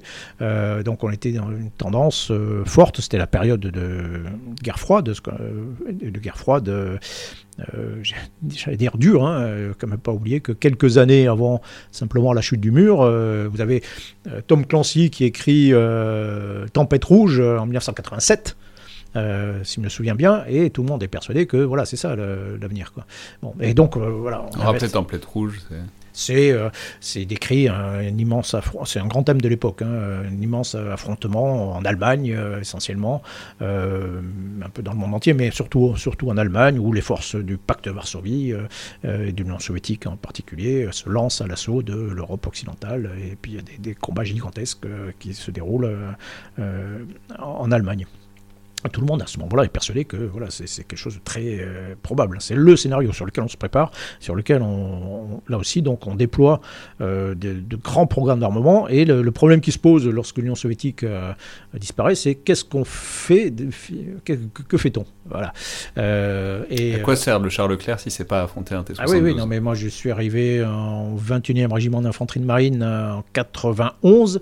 Euh, et on reçoit des missiles RX, euh, des missiles anti-chars euh, dans nos régiments. Ça, ça, ça, va plomber, enfin ça va plomber, ça va structurer complètement l'infanterie française. ces missiles anti-chars qui sont destinés à affronter des chars soviétiques bah, qui n'existent plus. Quoi. Et donc voilà, qu'est-ce qu'on fait avec ça? Bon, et, ça, ça marche vachement moins bien contre des pick-up en bande de. Bah, disons que là aussi, ça devient un peu cher. Euh, lorsque et ce sera un des problèmes qu'on va voir, hein. c'est-à-dire que bon, attaquer avec des rafales ou des, hélicoptères tigres, euh, des, gens qui se baladent en mobilette. Euh, il une forme de disproportion des, moyens qui peut poser certains problèmes, on va dire. mais là, ce qui se pose concrètement, c'est qu'on maintient ces, grands programmes industriels qui coûtent très cher. Hein. Un programme industriel militaire, c'est entre, ça coûte entre deux et quatre fois le prix de la génération précédente, la génération qui le remplace. Euh, et, la logique, enfin la cohérence aurait voulu que soit, soit on remet tout à plat, puis on, remet, repense complètement notre modèle de force euh, euh, de façon à ce qu'il soit, puisse mener des opérations, des interventions extérieures, pas forcément avec des moyens les plus haute technologie. enfin, ça, on ne le fait pas, on remet rien à plat. Donc l'autre possibilité, c'était bah, de continuer à faire un effort de défense conséquent, de pouvoir simplement payer ce, euh, ces, grands équipements. Mais on décide à ce moment-là, euh, ben, un peu par facilité. C'est-à-dire qu'on parle d'une facilité d'engagement des forces armées, donc ça c'est vrai, mais euh, il y a une autre facilité, c'est de taper sur le budget, quand il faut faire des économies, c'est de taper sur le budget de la défense. c'est le plus facile à réduire en réalité de tous les budgets, tous les budgets de l'État il y a un gros, une grosse part d'équipements sur lesquels on peut essayer de taper euh, assez facilement, et pas les soldes. Et puis les militaires ne sont pas syndiqués. Donc, euh, font pas trop grave. donc, euh, donc c'est, c'est, facile. C'est, la deuxième facilité. Et forcément, là aussi, ça aboutit à un certain nombre de crises. Et donc, on va se retrouver plongé, en réalité, pendant, pendant 25 ans, dans les armées, dans une profonde crise de financement interne qui va obliger à toute une multitude de bricolage, de, dans le premier temps. Puis après, on va, on va commencer à se dire, ben, pour euh, sauver ceux qui fabriquent les équipements, euh, ben, on va sacrifier ceux qui les utilisent. Donc on, va, on, était quand même parti pour une suppression de 80 000 postes dans les armées. On a passé une énergie à l'intérieur, une énergie, beaucoup plus d'énergie finalement à savoir quel poste on allait supprimer, comment on allait faire pour économiser un peu d'argent que, de temps passé à analyser nos ennemis, quoi, euh, très, très clairement. Quoi. Et, donc, ça, nous a plongé dans une forme de bricolage permanent pendant de, très longues années, qui s'est bien évidemment s'est reflété aussi dans, dans nos engagements. Alors là, on, saute évidemment à grands pas par-dessus euh, les années 90, mais vous l'avez déjà mentionné rapidement, c'est les échecs euh, globalement de ces opérations de police, euh, alors que ce soit sous mandat de l'ONU ou pas sous mandat de l'ONU au Rwanda par exemple. Enfin, globalement ça marche nulle part, ça marche pas au Rwanda évidemment ça marche pas dans les Balkans, ni en 95, ni en 98, 99. on finit par avoir des résultats, mais c'est pas, enfin, les soldats français sont pas à leur place, ils sont tirés ah dessus. enfin, c'est pas un bon mode de déploiement pour des armées françaises. Et vous avez euh, connu euh, la, Bosnie, on en avait parlé longuement dans le premier entretien qu'on avait fait. Euh, Côte d'Ivoire au début des années 2000 aussi. Donc voilà, à peu près des opérations de police où on veut s'engager mais pas engager complètement les moyens qu'il faudrait, où on les engage pas avec la bonne modalité, c'est comme casque bleu et ça marche jamais trop bien. Et donc c'est un peu condamné à l'échec euh, systématiquement quoi. Bah, on oublie un peu un principe de base, c'est que maintenir la paix, c'est possible lorsqu'il y a déjà la paix. Euh, et euh, lorsqu'il n'y a pas la paix, lorsqu'il y a des gens qui veulent, euh, qui continuent à s'affronter, ils veulent s'affronter, vous pouvez faire tout ce que vous voulez, vous pouvez vous mettre au milieu, voilà, ça ne changera pas grand-chose en, réalité. Hein. Les gens continueront à vouloir s'affronter, comme vous êtes au milieu, ben, vous taperont aussi dessus par la même occasion et vous servirez un peu de bouc émissaire. Puis si vous allez vous reposer 5 minutes, ils vont en profiter pour se taper dessus. oui, oui, ça, bien sûr, non, non, ça marche pas. la seule chose qui marche, c'est quand on impose effectivement, par la force, euh, les choses.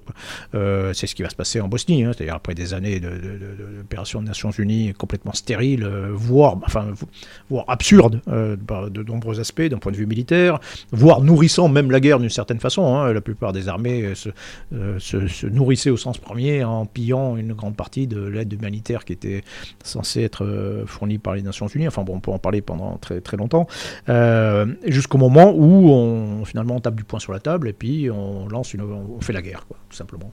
On fait la guerre à la République bosniaque en 95. Il y a une campagne aérienne, campagne de frappe, euh, et puis on appuie les forces euh, bosniaques et, euh, croates, et on vainc, voilà, au sens de vaincre, les, les forces bosniaques qui négocient et qui acceptent la paix. Donc là, on a la paix et on peut à ce moment-là, éventuellement, déployer une force dite de stabilisation forte, voilà, avec beaucoup de moyens, et qui va étouffer un petit peu toutes les, les euh, de, combat à ce moment-là. Donc ça, voilà, c'est un modèle qui commence à apparaître au milieu des années 90. On dit, voilà, ça, marche. Euh, ce, mode d'opération, euh, il faut faire la guerre quand, de temps en temps, et puis si on s'engage dans une opération de stabilisation, qui est une opération de police en réalité, hein, c'est, bah, il faut engager beaucoup de monde et il faut être très présent militairement. bon, euh, l'opération Licorne en, euh, en Côte d'Ivoire, qui commence en 2002, c'est en réalité c'est une opération d'interposition qu'on met en place euh, très rapidement et qui s'avère à peu près aussi efficace que les opérations d'interposition précédentes, jusqu'au moment où on décide de, changer un peu de paradigme et on dit voilà bon finalement allez on va changer en 2010 Nicolas Sarkozy dit voilà on va appuyer le, le, nouveau président élu Alassane Ouattara et on va l'appuyer militairement. Donc là on rebascule dans, la guerre en réalité. Donc, euh, et ça, ça dénoue la situation véritablement, et ça met fin de fait à, l'opération. Vous noterez que depuis cette époque, euh, on n'a plus du tout envisagé de refaire une mission. On aurait pu au Mali éventuellement, hein, en 2013, on aurait pu se mettre au nord de Babako, faire une mission de protection, d'interposition. Euh, personne personne n'y a songé parce que voilà, on, a eu beaucoup de mal à se sortir de ce genre d'opération pour, euh, euh, ça c'est terminé quoi ce, mode d'action. L'opération Sangaris en Centrafrique, c'est la dernière opération de dite de stabilisation. Et j'y reviens, hein, la différence avec la guerre, c'est qu'on ne désigne pas d'ennemis. Quand on s'engage en Centrafrique euh, fin, 2013, on ne désigne pas d'ennemis. On dit pas là c'est les cas, ce sont les ennemis ou, et on va les affronter. Non, non, on dit voilà, on va sécuriser la, la région. Donc j'y reviens, opération de police. On n'aime pas du tout employer ce, terme, mais c'est quand même ça. Euh, euh, mais une opération de police, ça marche si on y est nombreux. Euh, la Centrafrique, c'est à peu près la même population que la Bosnie ou encore plus même que le, un peu plus que le, Kosovo, mais dans ces deux endroits, on a engagé, l'OTAN a engagé 40 000, 50 000 soldats. Euh, nous, on a engagé 1800 soldats et personne nous a suivis en Europe. Hein. Il y a quelques armées africaines qui sont venues nous aider, mais personne nous a suivis en Europe. Et donc, on s'est retrouvé effectivement un petit peu seul.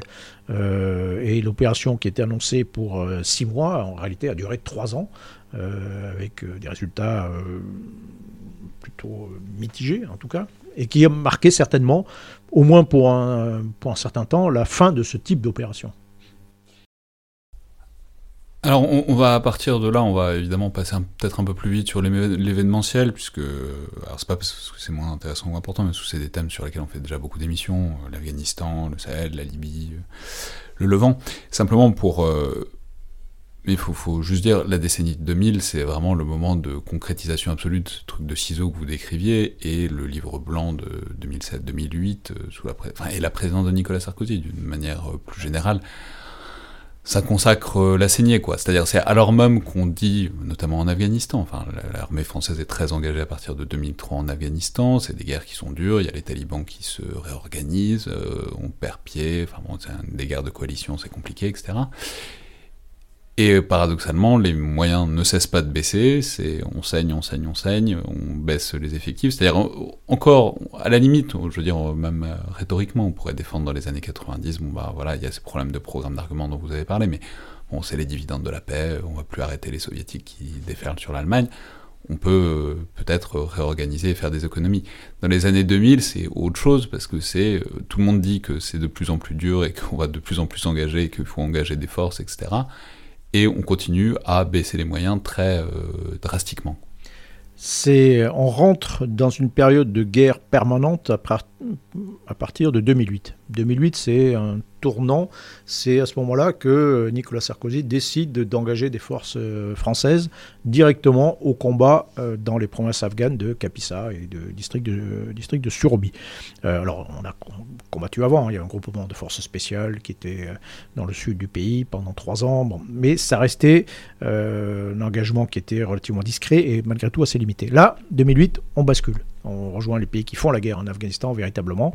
Et depuis cette période, en réalité, on n'en est plus sorti. C'est-à-dire que depuis 2008, vous avez donc ça fait maintenant 13 ans, depuis 13 ans, vous avez des bataillons français, des GTIA, qui sont engagés au combat quelque part euh, dans, le monde. Euh, et là où euh, vous avez raison, c'est le paradoxe, c'est qu'on s'engage durement en Afghanistan. On va faire aussi la guerre, la dernière guerre contre un État voyou en Libye, et puis après, et on voit même 2013, on s'engage au, Mali, et puis pris d'une sorte de du, bris, euh, ça, ça, réussit, c'est un peu une grande victoire, euh, l'opération Serval, et donc on s'engage aussi euh, en Irak et en, puis en Syrie, l'opération Chamal, et puis on s'engage en Centrafrique, et puis on s'engage, puis on déclenche l'opération Sentinelle, on engage, on envoie 10 000 soldats dans les rues de France en en 2015. Et donc là, oui, on est très clairement dans l'usage absolu de ce fameux super pouvoir. Euh, et donc on empile les opérations, on se déploie dans, le monde entier.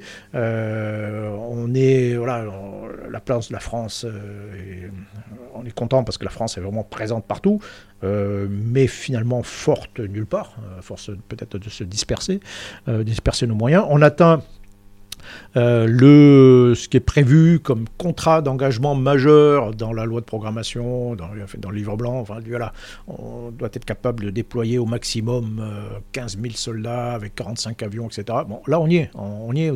Tout début de 2015, on y est. Et le grand paradoxe, c'est qu'on continue.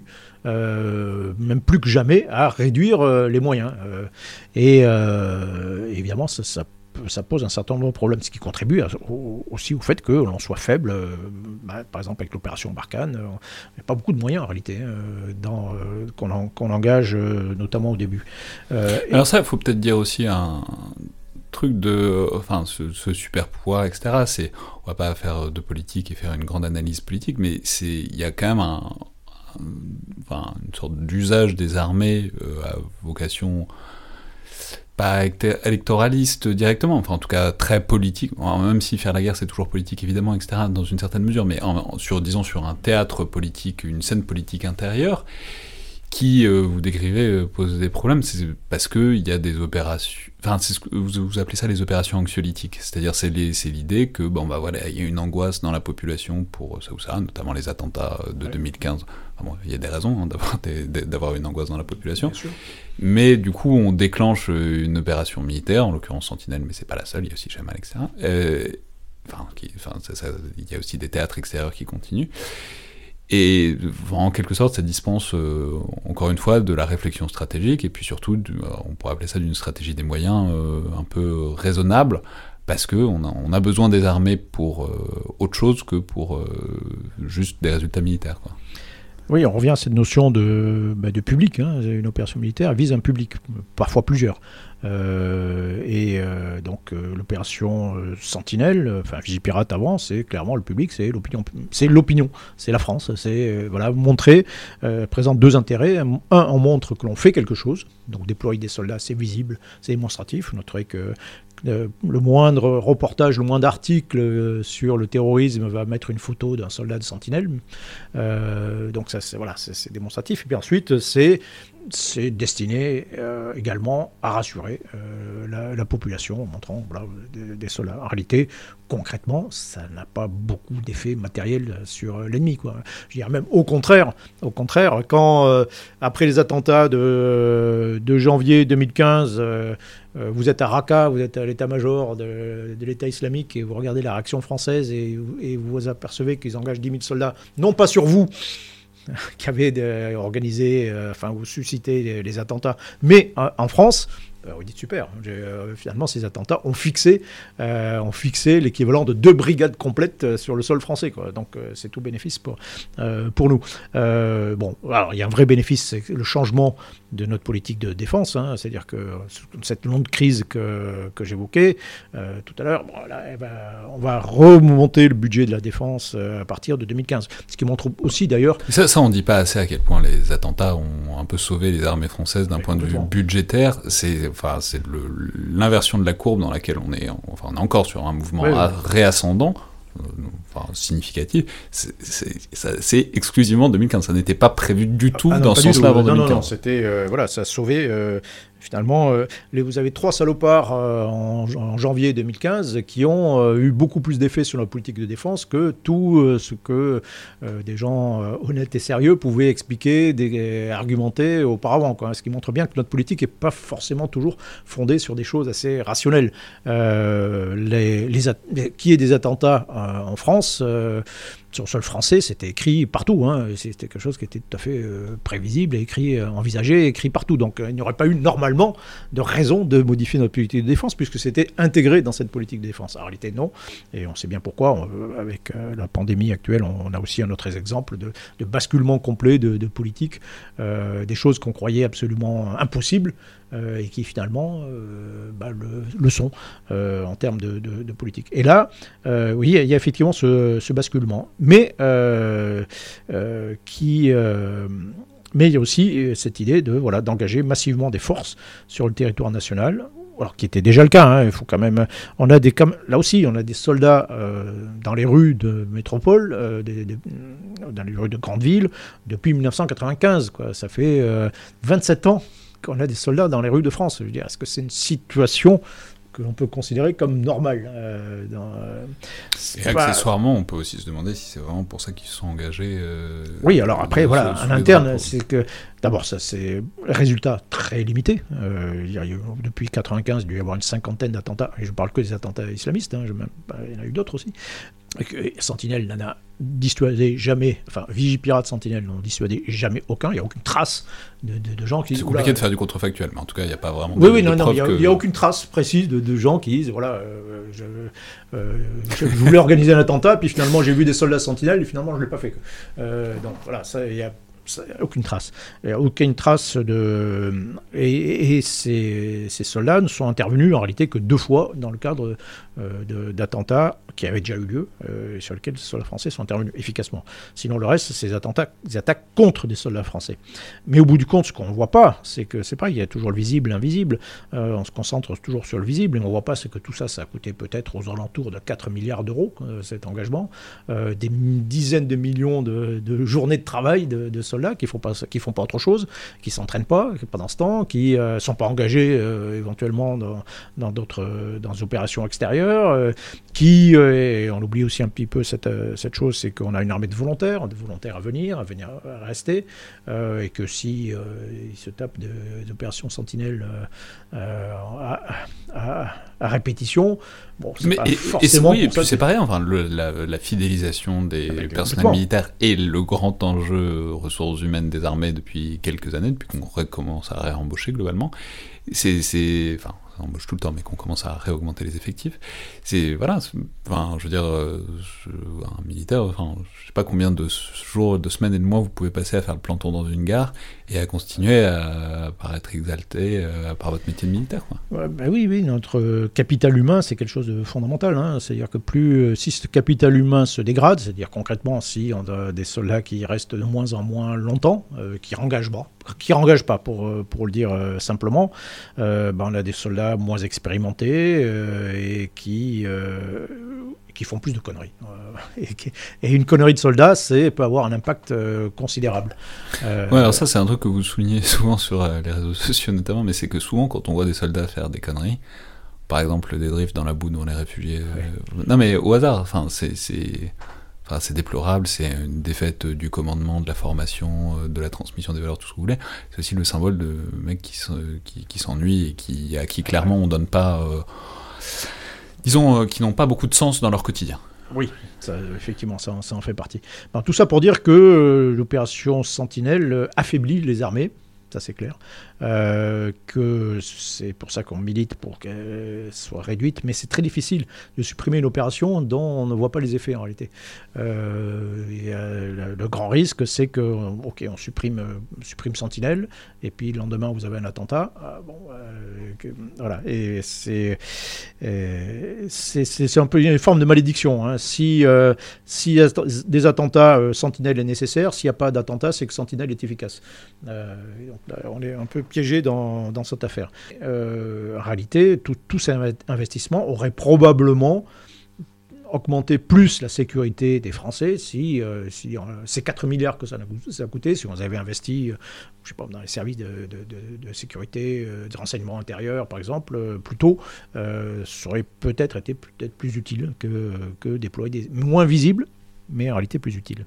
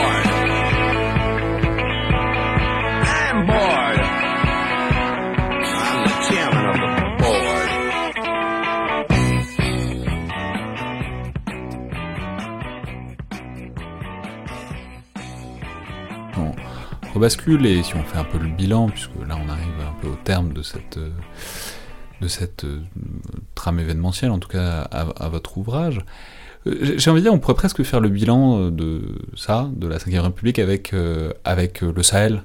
C'est-à-dire, il y a d'un côté, et c'est quelque chose sur lequel vous insistez beaucoup, c'est d'un côté, il y a la phase servale, c'est-à-dire, il y a un truc, il y a une opération militaire, un objectif militaire, euh, et après, et dans, une certaine mesure, il y a un truc simple, c'est, euh, voilà, on intervient pour faire reculer les djihadistes au Normali, enfin, pour les semer, pour empêcher qu'ils prennent euh, Bamako. On peut cocher la case ou ne pas la cocher, enfin, en tout cas, c'est visible, il y a un résultat, on peut dire oui, non. Ensuite, il y a la deuxième partie qui est la partie euh, Barkhane, qui est euh, faire de la stabilisation, faire euh, de la contre-insurrection, faire du soutien à un pouvoir, etc. Et ça, on voit que c'est beaucoup plus compliqué. La première phase, objectif simple, objectif militaire simple, bah, en fait, l'armée française, globalement, elle sait faire. En tout cas, à Serval, elle a su faire, et c'était une victoire tactique et opérative, quoi. En revanche, la séquence après, bah, c'est plein de petits succès tactiques, mais on peut dire qu'ils forment une grande défaite stratégique. Alors, défaite, on n'y est pas encore, mais oui, alors c'est l'opération Serval, c'est une excellente conjonction de planètes. Euh, c'est-à-dire que vous avez à la fois une autorité politique qui assume, qui assume la guerre, qui assume, ça c'est au moins les choses sont claires, c'est pas si, c'était pas si courant que ça, euh, avec des objectifs militaires relativement clairs, une opération que l'on sait faire, euh, qui est, alors qui est sur le terrain qui peut être très violente, hein, difficile, mais qui est relativement claire, euh, une opération de conquête, hein, c'est-à-dire que là, bah, c'est une opération que vous pouvez suivre sur la carte, hein, vous pouvez planter, vous regardez les drapeaux qui avancent et vous pouvez estimer à peu près quelle est, qui est dans le bon sens de l'histoire, et quand des soldats tombent, euh, ben, vous pouvez dire, voilà, ben, d'accord, oui, il est tombé, mais euh, vous pouvez présenter des résultats concrets et importants à côté. Voilà. Mais voilà, la, ville de Gao a été libérée, mais la base euh, d'Aqmi, d'Al-Qaïda dans la vallée d'Ametetaï a été détruite, etc. Et puis on bascule dans une autre type d'opération euh, qui est beaucoup plus difficile en réalité, où là il n'y a pas d'objectif, il n'y a pas de ville à prendre, il n'y a pas de grands objectifs, il n'y a pas de, drapeau qui se déplace sur la carte, mais vous avez une multitude d'opérations cumulatives en réalité. On fait plein de petites choses euh, en espérant qu'un jour va euh, émerger un, résultat stratégique, une capitulation. Euh, en fait, on ne sait pas très bien d'ailleurs quel résultat stratégique on veut obtenir. Euh, ça, ça c'est une très bonne question. C'est que comment est-ce qu'on imagine la fin de Barkhane? C'est quoi? C'est tout le monde vit dans la paix et la prospérité au Sahel? Bah, C'est une vraie question. C'est quoi l'objectif? Enfin, c'est quoi la situation où on part? Alors le plan normalement, enfin l'idée de manœuvre, c'est de dire euh, on part quand on est relevé. Euh, donc on sert un peu de bouclier, un peu à la fois d'épée de bouclier, on fait pression sur, sur l'ennemi, on l'empêche de devenir important.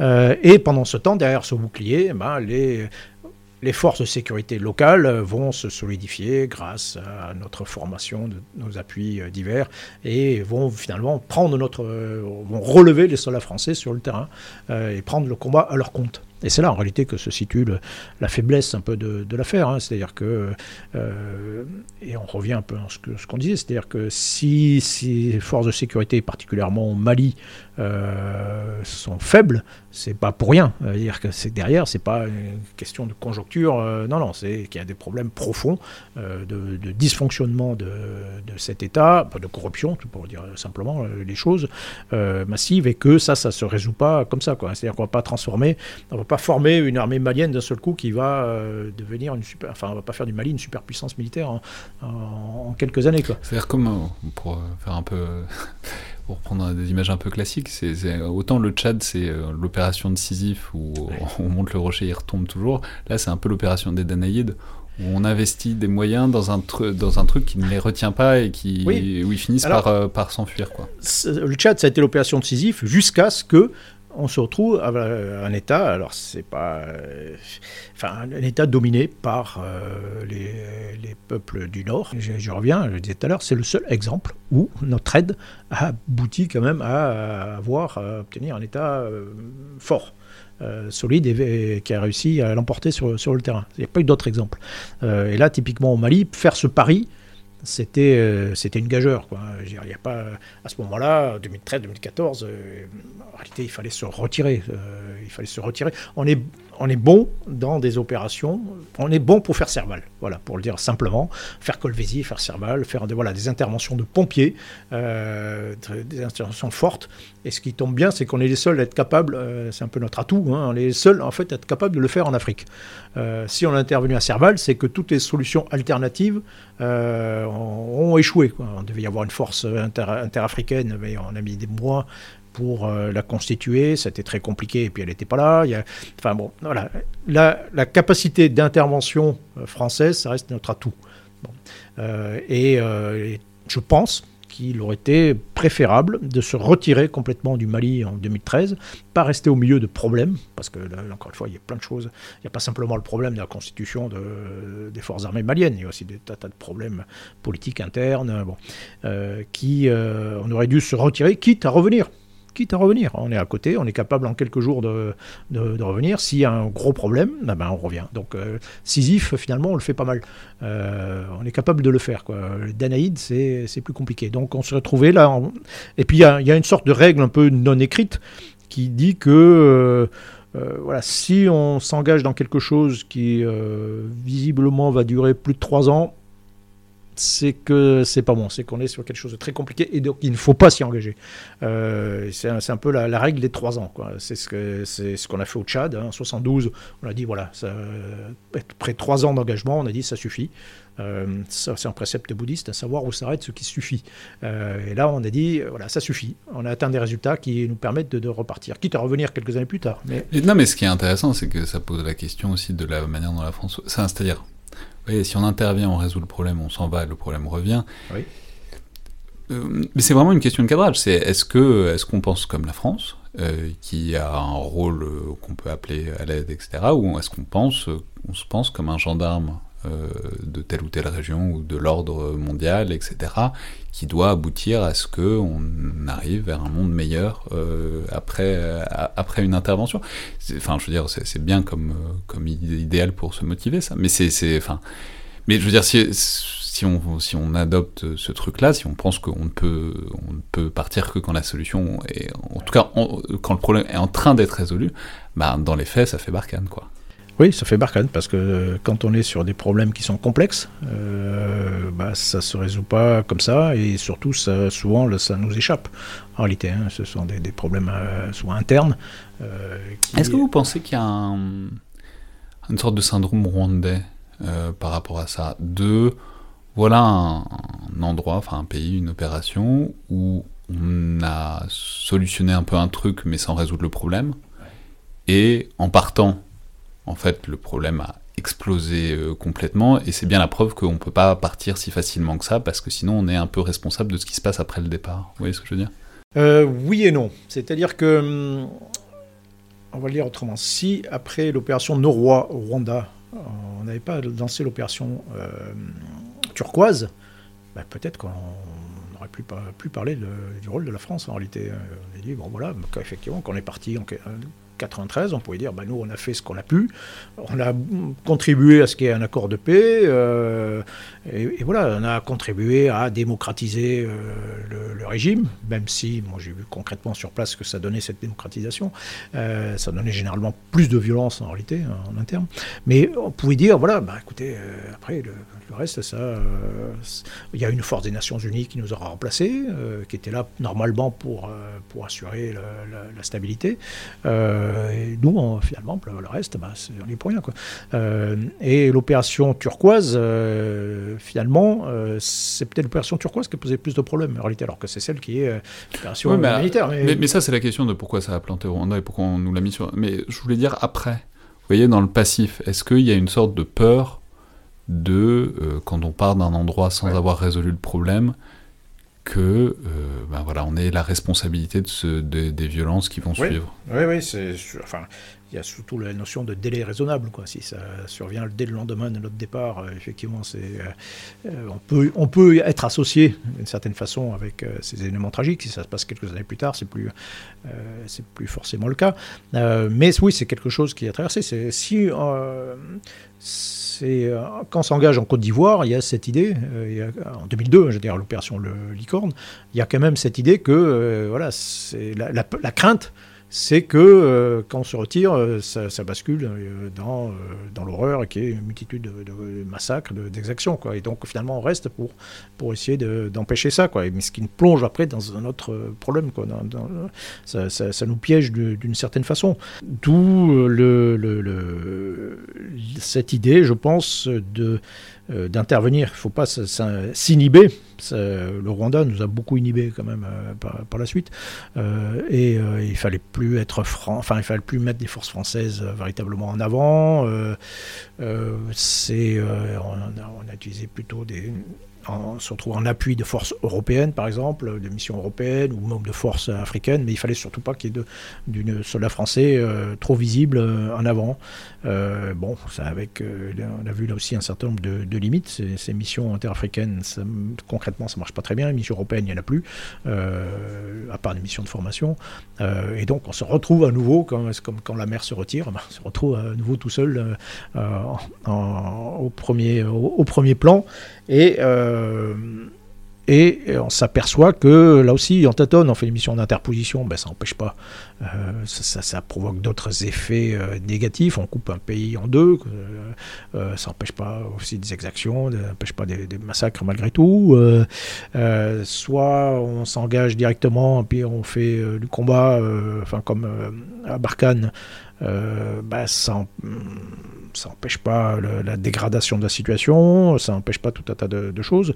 Euh, donc il faut rester modeste euh, dans nos ambitions, dans ce qu'on veut faire, euh, faire ce que l'on sait faire, où on est bon, intervenir, faire la mission de pompier. Voilà, les pompiers sont jamais critiqués hein, lorsqu'ils viennent éteindre un incendie. après, s'ils viennent, s'ils restent chez vous euh, l'incendie, une fois éteint, s'ils restent, ils vont vivre chez vous. Peut-être qu'au bout d'un moment, on va dire, euh, on va trouver ça un peu pesant. Euh, mais donc oui, on est très bon pour ça. Tant qu'on est applaudi, qu'il y a des gens avec des drapeaux français qui disent merci la France, ben, super. il faut partir à ce moment-là. Et, voilà, et on reviendra plus tard. Toujours laisser sur un bon souvenir. mais tout ça pose la question, il faut terminer par là, je pense, de, quelle armée on veut aussi, parce qu'on a bien compris, il y a, deux dimensions. La dimension dans, votre ouvrage, il y a la dimension déploiement et puis il y a la dimension capacitaire. Euh, comment est-ce qu'on pense la géométrie de l'armée pour euh, répondre à un certain nombre de trucs qu'on veut faire Et là, enfin, j'ai déjà dit qu'il fallait vraiment lire la conclusion qui présente une réelle vision. Euh, enfin, je veux dire, c'est pas qu'un livre d'histoire. Vous donnez aussi votre perception, en tout cas, du mouvement et, des besoins des armées françaises. Et notamment, on trouve une sorte de plaidoyer pour une option qui est assez forte, je vous ai déjà vu euh, l'évoquer devant une commission parlementaire, ça m'avait surpris à l'époque, mais il faut, il faut en parler. C'est le recours, si ce n'est à des mercenaires, au moins à, disons, des auxiliaires, des forces privées, euh, dont vous soulignez, vous n'avez pas tort, que globalement ça a été le cas pendant tout l'ancien régime. Euh, et que, bon, voilà. Mais alors, le, le problème, c'est que évidemment, ça a très mauvaise presse en tout cas, parce que c'est Blackwater aux États-Unis, c'est Wagner euh, en Russie, il y en a aussi en, enfin, euh, en, Turquie, etc. Mais bon, vous dites, ça présente en tout cas des avantages qui sont très certains pour euh, les tâches qu'on donne aux armées, ou notamment aux armées françaises pour les temps qui viennent. Oui, euh, bon, un mercenaire, c'est pas un gros mot. Hein. Euh, souligner, ce sont des mercenaires français et des, des centaines Les mercenaires français, on n'a pas une très bonne image. C'est Bob Denard qui faisait des, des coups d'État en Afrique dans les années 60. Euh, non, mais non, mais ce que je veux dire, c'est que cette proposition-là, elle s'inscrit aussi dans, dans, le cadre de cette perception-là. De, non, non, mais complètement, bien sûr. Non, non, c'est surtout un problème, de, comme souvent d'ailleurs, nos problèmes sont plus des problèmes de, perception euh, que de, problèmes euh, concrets, d'efficacité concrète. Voilà, mercenaires, moi je pense aux Suisses qui se sont battus pour la France pendant des, des siècles, et voilà, qui faisaient d'excellents soldats sous drapeau français. Si je pense à euh, comment dire, tous les. Enfin, je vais dire autrement. Euh, on, a, on a plusieurs problèmes euh, stratégiques. on a des troupes qui sont tactiquement qui sont excellentes, qui font, qui font bien le boulot, mais qui sont très peu nombreuses. Ça, c'est un premier problème. On est tout petit, notre armée est petite. deuxième problème, c'est qu'on est très sensible aux pertes. Euh, politiquement. Hein, voilà, 10 soldats français qui tombent dans une journée, c'est un désastre euh, stratégique. Euh, et puis, voilà, et, ce qui contraint très largement notre, notre action en réalité. et si on veut sortir de ce problème, il y a il n'y a pas 36 solutions, il faut simplement faire appel à d'autres. on peut augmenter notre volume de force, éventuellement, mais ça, a des limites. Mais euh, et si on reprend, euh, puis il y a deux aspects, c'est il faut faire appel à d'autres forces qui sont des forces locales. Après tout, hein. Euh, l'armée américaine, les Américains se sont sortis du, du guépier, du bourbier irakien en se payant une armée de 100 000 mercenaires locaux, euh, de miliciens locaux euh, irakiens qui sont venus le rejoindre, souvent d'anciens ennemis d'ailleurs, ce qui a permis euh, d'avoir des ennemis en moins et, des soldats en plus. et c'est ces 100 000 fils de l'Irak qui ont sauvé la situation pour les Américains, très clairement, mais il y a, d'autres cas. Et, ça, globalement, ça. qui ont sauvé la situation quoi, au moment du désengagement Oui, je parle des qui ont permis. Oui, non, mais il faut se rappeler qu'en 2006, 2006-2007, on est en situation extrêmement critique. On a plein de guerre civile euh, en Irak. Euh, les Américains euh, ont échoué à essayer de sécuriser Bagdad. c'est une vraie catastrophe. Là, on est sur le point de, les Américains sont sur le point de se, retirer en catastrophe hein, de, l'Irak. Et puis il y a un basculement complet en 2007 avec un petit peu de renforts américains, mais surtout des renforts locaux. C'est cette fusion entre les soldats américains et des forces, des auxiliaires locaux qui change complètement la situation. et, et donc ça, c'est un aspect, oui, il faut euh, avoir des auxiliaires locaux, ça c'est incontestable. Et puis il ne faut pas hésiter, euh, je pense aussi, à utiliser, utiliser des forces privées, très contrôlées, c'est ça. Euh, il faut contrôler très, très étroitement ce, ces, unités, mais c'est et puis c'est extrêmement tendance. quand même, les Russes font ça très bien. Je ne parle pas de Wagner, même. Je parle, par exemple, les Russes ont été capables de mener une guerre dans le Donbass, une vraie guerre. Hein. Ils ont engagé six bataillons complets euh, sur le front. Ils ont été euh, c'est une guerre de haute intensité pour le coup, mais qui, euh, mais sans le, sans l'avouer, en la cachant, en masquant un certain nombre leurs propres soldats par bah, des mercenaires, soit des forces locales, des miliciens locaux, des mercenaires, des cosaques, des machins, tout un ensemble de, forces hybrides qui leur ont permis, bah, un, d'avoir le nombre deux, euh, lorsque ces gens-là tombent au combat très cyniquement, bah, tout le monde s'en fout. Euh, pas, ça fait pas la une des journaux. Ça ne fait pas des cercueils qui reviennent exactement. Euh, sous les caméras. Voilà, et, ça, et, puis ça, ça permet d'obtenir des résultats. Ce qui renvoie à un problème plus large dont on n'a pas parlé, mais qui est celui de évidemment la sensibilité politique aux pertes, qui est un problème qui ne va que s'accroissant. Mais effectivement, dans une certaine mesure, les bon, bah, avoir des forces qui ne sont pas que des soldats avec un écusson français sur euh, sur le bras ça aide à ça. Mais je peux dire simplement, ça s'inscrit, disons, dans une réflexion plus large de votre part sur, appelons ça la modularité, c'est-à-dire euh, le fait, donc il y a ces auxiliaires privés, mais surtout vous soulignez que, bah, par exemple, la réserve, c'est un truc qui a fondu comme euh, neige au soleil sur le temps long. Alors maintenant, notamment dans l'armée de terre, ils essayent d'insister un peu là-dessus, mais, bon, la question c'est pourquoi faire et quelles tâches on pourrait euh, leur confier. ce que vous soulignez, c'est qu'en fait, il y a plein de tâches qui sont pas centrales dans le quotidien euh, des armées, parce que voilà, ils font, euh, armées font pas tout au quotidien, mais en fait que la réserve, si on vraiment réfléchissait, si on investissait, si on lui confiait des missions, pourrait faire euh, beaucoup mieux que les moyens réduits qu'on peut lui allouer dans les forces permanentes, disons. On a un gros problème, on est tout petit, mais on est aussi, on n'a pas plus de capacité de remonter en puissance. Euh, je parlais des, hypothèses d'emploi. Euh, quand on raisonne en termes de modèle de force, il faut raisonner comment on va utiliser probablement nos armées dans le contexte en, euh, en cours. Euh, donc les hypothèses d'emploi actuelles, c'est toujours la lutte contre les organisations armées djihadistes, la guerre n'est pas finie, euh, loin de là, euh, ou d'autres, éventuellement d'autres organisations armées hein, qui, qui peuvent fleurir. Ce sont les acteurs militaires, ça reste les acteurs militaires dominants, c'est les grands gagnants de la mondialisation. donc il faut continuer à se préparer à affronter ces gens-là.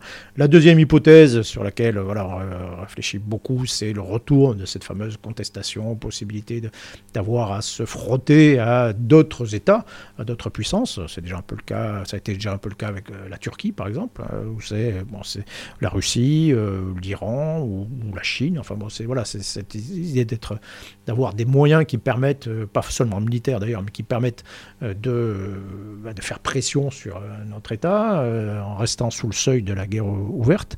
mais il y a la troisième hypothèse qu'on ne prend jamais en compte, c'est le fait que tout ça, ça change que ça puisse changer, que ça puisse basculer, que dans quelques années, sous le coup de, je sais pas, d'une, sais pas, d'une grande crise euh, économique, sous le coup de problèmes euh, écologiques euh, considérables, liés, à un changement, ça provoque des changements politiques profonds dans, dans, le monde et ça change aussi le rapport entre, le rapport entre les États, tous ces rapports politiques, et qui font qu'eux-mêmes, ben, voilà, il faudra réfléchir engager la force de manière différente. et on est on ne pense pas assez euh, ces basculements, ces surprises, et qui au moins euh, nécessitent d'avoir une capacité bah, à changer de portage euh, assez rapidement. je reviens, c'était dès la guerre du Golfe, on se retrouve coincé parce que voilà, on n'a pas prévu des, moyens de réserve. en réalité, ça peut être des moyens matériels, c'est moyens humains, c'est des idées aussi peut-être alternatives, mais cette capacité de remonter en puissance. Alors le cas des réserves, c'est typique. Quand, euh, quand on s'est professionnalisé, enfin, à partir du moment où on a commencé à toucher les dividendes de la paix, les premières choses qu'on a supprimées, c'était les réserves. Euh, on avait 450 000 réservistes en 1990. Euh, bon, le premier truc qu'on a supprimé, c'est eux. alors, après, pour revenir sur une tradition militaire française qui est plutôt professionnaliste et qui n'aime pas qui n'apprécient pas forcément les réserves, mais quand les Américains euh, ont, créé leur armée de volontaires, ils ne parlent pas de professionnels, mais en 1973, une armée entièrement composée de volontaires, ils se sont dit quand même, euh, voilà, on va on ne pourra pas faire quelque chose de grand sans faire appel au reste de la nation et en faire appel à des gardes nationaux et des réservistes. Euh, et si on faisait, la France faisait le, même effort que les Américains, en toute proportion gardée hein, de, euh, de, budget, de, de richesse, euh, on dépenserait, je crois, 2,8 milliards d'euros chaque année pour les réserves, uniquement pour les réserves. Alors c'est c'est euh, plusieurs dizaines de fois euh, ce que l'on fait réellement. Mais euh, pour le coup, bah, ça, ça permettrait bah, de faire face plus facilement à des choses, à des surprises, des choses nouvelles. Un exemple tout, bête que vous, soulignez, c'est bah, par exemple la pandémie. on sait que les armées ont pris leur part et plus que ça vous dites, bah en fait, euh, des réservistes, euh, enfin qu'on spécialiserait un peu sur le versant militaire de ces, ces, ces enjeux-là, euh, ce serait pas très compliqué à faire, mais comme pour plein de choses, qu'on pourrait faire des bataillons de réservistes qu'on spécialise sur chacun des dangers, enfin ce qu'on pense que devoir être les, les, actions pour faire face aux dangers potentiels de demain après-demain. Puis si on en emploie pas, tout va bien, c'est des réservistes. ils, ils, ils, prennent pas, ils prennent pas une masse salariale et un entraînement quotidien. Enfin, c'est c'est des réservistes, c'est des forces auxiliaires, quoi. Bah, écoutez, on dépense euh, à peu près entre 3 et 3 milliards et 3 milliards et demi pour notre dissuasion nucléaire. C'est une armée de réserve, en fait. Euh, la division de, notre force de frappe nucléaire, elle est là en attente euh, pour dissuader. donc elle a un effet quand même, mais, quand mais c'est quand même fondamentalement une armée de réserve pour faire face à un événement, enfin des, choses extrêmement importantes et extrêmement graves. extrêmement improbable, enfin extrêmement Oui, oui peu, peu, probable. C'est le principe de l'inspiration mathématique. Hein. Un, bon, un bon stratège, il doit réfléchir à la fois sur ce qui est euh, pas forcément très grave, mais qui est très probable. Donc on va être obligé de le faire quand même, même si c'est pas l'impact n'est pas forcément très important. Mais aussi réfléchir sur ce qui est pas forcément très probable, mais qui peut avoir un, impact très important. Typiquement les forces nucléaires. Euh, mais une force de réserve sur laquelle on investirait tout autant, euh, ça nous permettrait de faire face à beaucoup de choses surprenantes et éventuellement très graves. parler de la pandémie, bah, quand on, a décidé tiens on on va faire appel à nos régiments médicaux. Euh, ben, on s'est aperçu que euh, ben, on en avait trois euh, il y a quelques années, mais il n'y en a plus qu'un. Euh, qui est un peu plus réduite par ailleurs. Quoi. Donc il y avait un régiment de réserve bah, qui a été supprimé, et puis parmi les, euh, les régiments euh, d'actifs qui, qui, étaient là, il y en avait un qui a été supprimé aussi. Donc on se retrouvait, mince, on se retrouvait finalement avec une, portion tout à fait congrue de, de ce qu'on était capable de faire.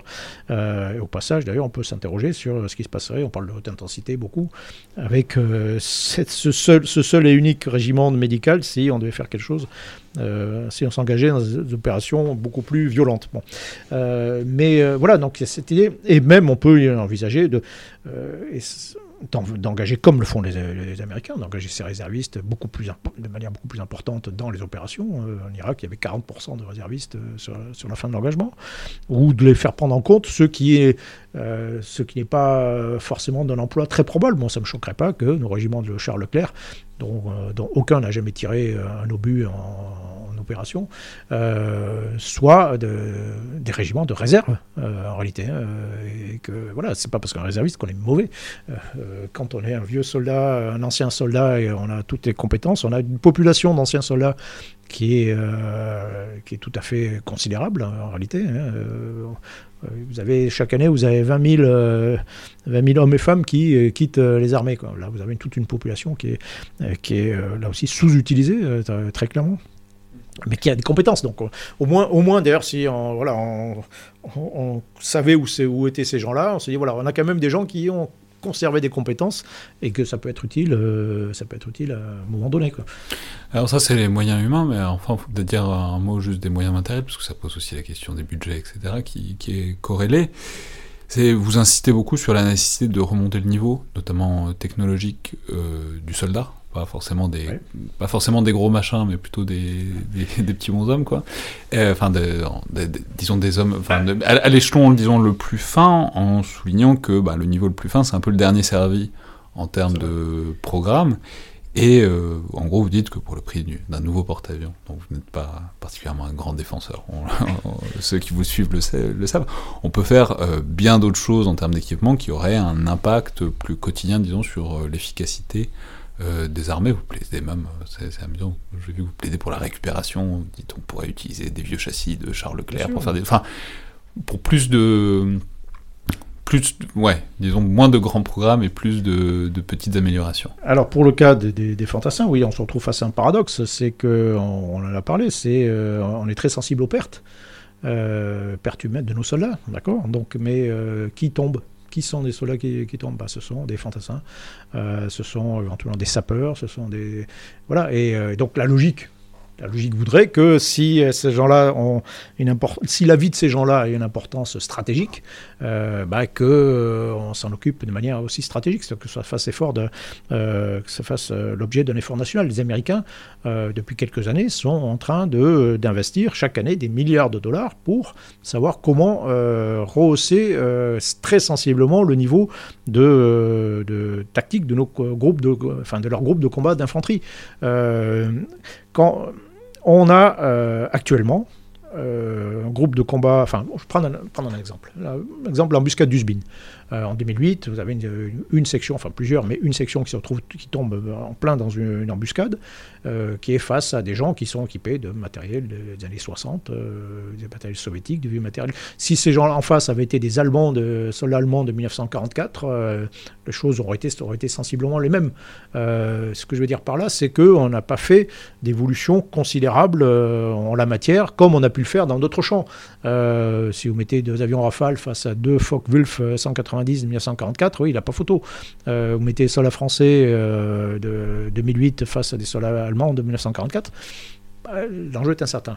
Et donc, on n'a pas fait le même investissement euh, dans, dans, ces gens-là. Et ça, c'est à la fois paradoxal et, et, et, on le paye d'une certaine façon. Et, effectivement, les, les, fantassins, bah, c'est quand même souvent les derniers servis, derrière les grands programmes. Euh, on a une fascination pour les grands et beaux programmes euh, industriels, euh, le plus sophistiqué possible. bon, c'est très bien, c'est très joli, c'est très sexy, mais ça pose un certain nombre de problèmes par ailleurs. et c'est surtout, il y a un effet d'éviction. On parlait du porte-avions, moi j'ai rien contre le porte-avions, hein, un deuxième porte-avions, mais un porte-avions, c'est un investissement à l'achat, c'est à peu près 4 à 5 milliards d'euros, et puis l'emploi, c'est à peu près autant. Donc un investissement global de 10 milliards d'euros. Très bien, pourquoi pas? mais euh, il faut le, justifier. Il dire pourquoi pas? Peut-être que ces 10 milliards d'euros, même en restant dans le, dans le champ de la marine, peut-être qu'ils seraient plus utile, euh, plus efficace. Il produirait plus d'effets si on investissait dans des frégates, dans des sous-marins nucléaires. Enfin voilà, je ne sais pas. Euh, sachant que euh, en matière industrielle, on a un gros problème, c'est qu'on a aussi tous ces grands et beaux programmes, ben, on va les, garder. On met 10 ans, 15 ans pour les, définir, on va les garder pendant 40 ans. Qu'est-ce qu'on fera dans 40 ans concrètement sur le terrain avec ces engins? Personne n'en sait rien en réalité. C'est-à-dire que ça relève de la voyance la plus complète. Donc moi, je, milite pour un peu plus de pragmatisme, un peu plus de souplesse, un peu plus de pragmatisme. Quand les équipements sont plus utiles, on les vend. Euh, quand euh, ou on les bricole, ou euh, on les conçoit d'emblée pour qu'ils puissent être adaptés plus facilement, etc. Donc on fait effectivement beaucoup de rétrofit. On fait des, on achète sur étagère éventuellement des choses. Parler du SBIN, enfin 2008, 2008, euh, vous avez, ça fait déjà trois ans que le HK-416, le fusil d'assaut HK-416 qui équipe actuellement euh, nos soldats, existait. Il commence à équiper nos soldats. il commence, oui, non, mais il existait depuis 2005. C'est-à-dire qu'on aurait pu très bien, euh, alors que ce n'est pas non plus un investissement considérable. Hein. On parle de ça. On, est sur des centaines de millions d'euros. On n'est pas sur des programmes à 40 milliards comme, comme le Rafale. Quoi. c'est, on aurait pu l'acheter dès, 2005. vous pensez que ça aurait fait une grande différence par rapport au FAMAS? Peut-être peut-être. Mais il n'y avait pas que ça, hein, euh, bien sûr. Euh, simplement avoir quelques. Euh, au lieu d'avoir 200 cartouches, d'en avoir 300, peut-être ça aurait sauvé des gens. enfin bon, bref. Mais ce que je veux dire, si on faisait un effort au moins comme le font les Américains actuellement, sur cette zone la plus sensible de, nos engagements, bah, si on a des groupes de combat qui sont invincibles, si on a des sections d'infanterie qui sont invincibles sur le terrain, vous les larguez n'importe où, euh, bah, euh, les gens qui, qui, vont s'opposer à elle euh, seront enfin, indestructibles. si cette section est indestructible, si pour chaque soldat français qui tombe, il y en a 50 en face, bah, ça peut changer la physionomie également de, nos opérations. Voilà. Et c'est un effort, et c'est aussi un autre défaut que l'on a, c'est on est très technologisant, mais l'effort, il, peut être dans, dans, plein de domaines. Donc on a investi dans le programme Félin, Bon, c'est très bien. Euh, programme, euh, je ne me rappelle même plus que ça veut dire, c'est fantassin, équipement euh, euh, intégré. Enfin voilà, c'est un truc de très. C'est des félins qui n'étaient pas très félins. Enfin, on a, on a un, peu, on a un peu lâché l'affaire, mais on en a parlé à plusieurs, dans le cadre de plusieurs épides. globalement, c'était un barda sur le dos et qui empêchait. on est quand même plus proche du, du chevalier français à Zincourt euh, que euh, du, euh, du, parachutiste souple félin et manœuvrier du fantassin léger, ça c'est clair. Mais surtout, ça, par exemple, ça coûte 42 000 euros quoi, une collection. C'est-à-dire qu'on met sur par soldat, par soldat. Voilà, moi, je disais à l'époque, parce qu'en plus c'est vieux, je disais, mais attendez, moi quand j'étais chef de groupe de combat d'infanterie, on m'a donné 42 000 euros par soldat en me disant, mais tiens, tu, tu achètes ce que tu veux. Euh, tu peux tout acheter, tu achètes ce que tu veux. Je pense qu'on aurait eu euh, tout de suite, d'emblée, sans attendre 20 ans, euh, quelque chose de plus, plus efficace, plus utile et plus efficace que, que le félin. non, mais voilà, le fait simplement, par exemple, là on rentre un peu dans le détail, mais dans un groupe de combat d'infanterie, si au lieu d'avoir deux équipes de 3, vous avez deux équipes de 4, vous multipliez au moins par deux l'efficacité du groupe. Euh, simplement. Euh, voilà. Euh, si vous vieillissez un peu la population, si vous avez des soldats qui ont 27 ans et non pas 18 ou 19, ben, là aussi, vous multipliez par, par deux l'efficacité du groupe, parce qu'on tombe sur des gens plus expérimentés, plus, plus mûrs, etc. etc. c'est tout un ensemble de choses que voilà qu'on a encore un peu de mal à prendre en compte. Merci beaucoup, Michel Goya, pour cette émission et pour ce livre qui est donc euh, une lecture passionnante et qui devrait, euh, je pense, devenir un classique assez rapidement, paru donc aux éditions Talendier, Le Temps des Guépards, avec donc évidemment toute une partie de réflexion et de prospective qui devrait aussi permettre, euh, au-delà de la synthèse, d'ancrer le débat dans les temps qui viennent. Merci beaucoup. Merci à vous. C'est donc le Collimateur, le podcast de l'Institut de recherche stratégique de l'école militaire. Je vous rappelle que tous les retours sont bienvenus donc par mail ou sur les réseaux sociaux de l'IRSEM. Euh, notes et commentaires aussi sur Apple Podcast ou sur SoundCloud. C'est toujours grandement apprécié. Merci à toutes et tous et à la prochaine fois.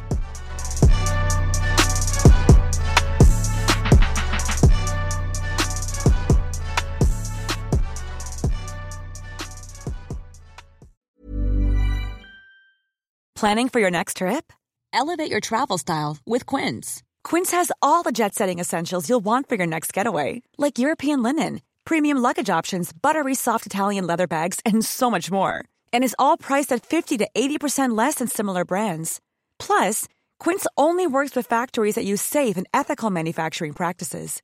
Pack your bags with high-quality essentials you'll be wearing for vacations to come with Quince. Go to quince.com slash pack for free shipping and 365-day returns.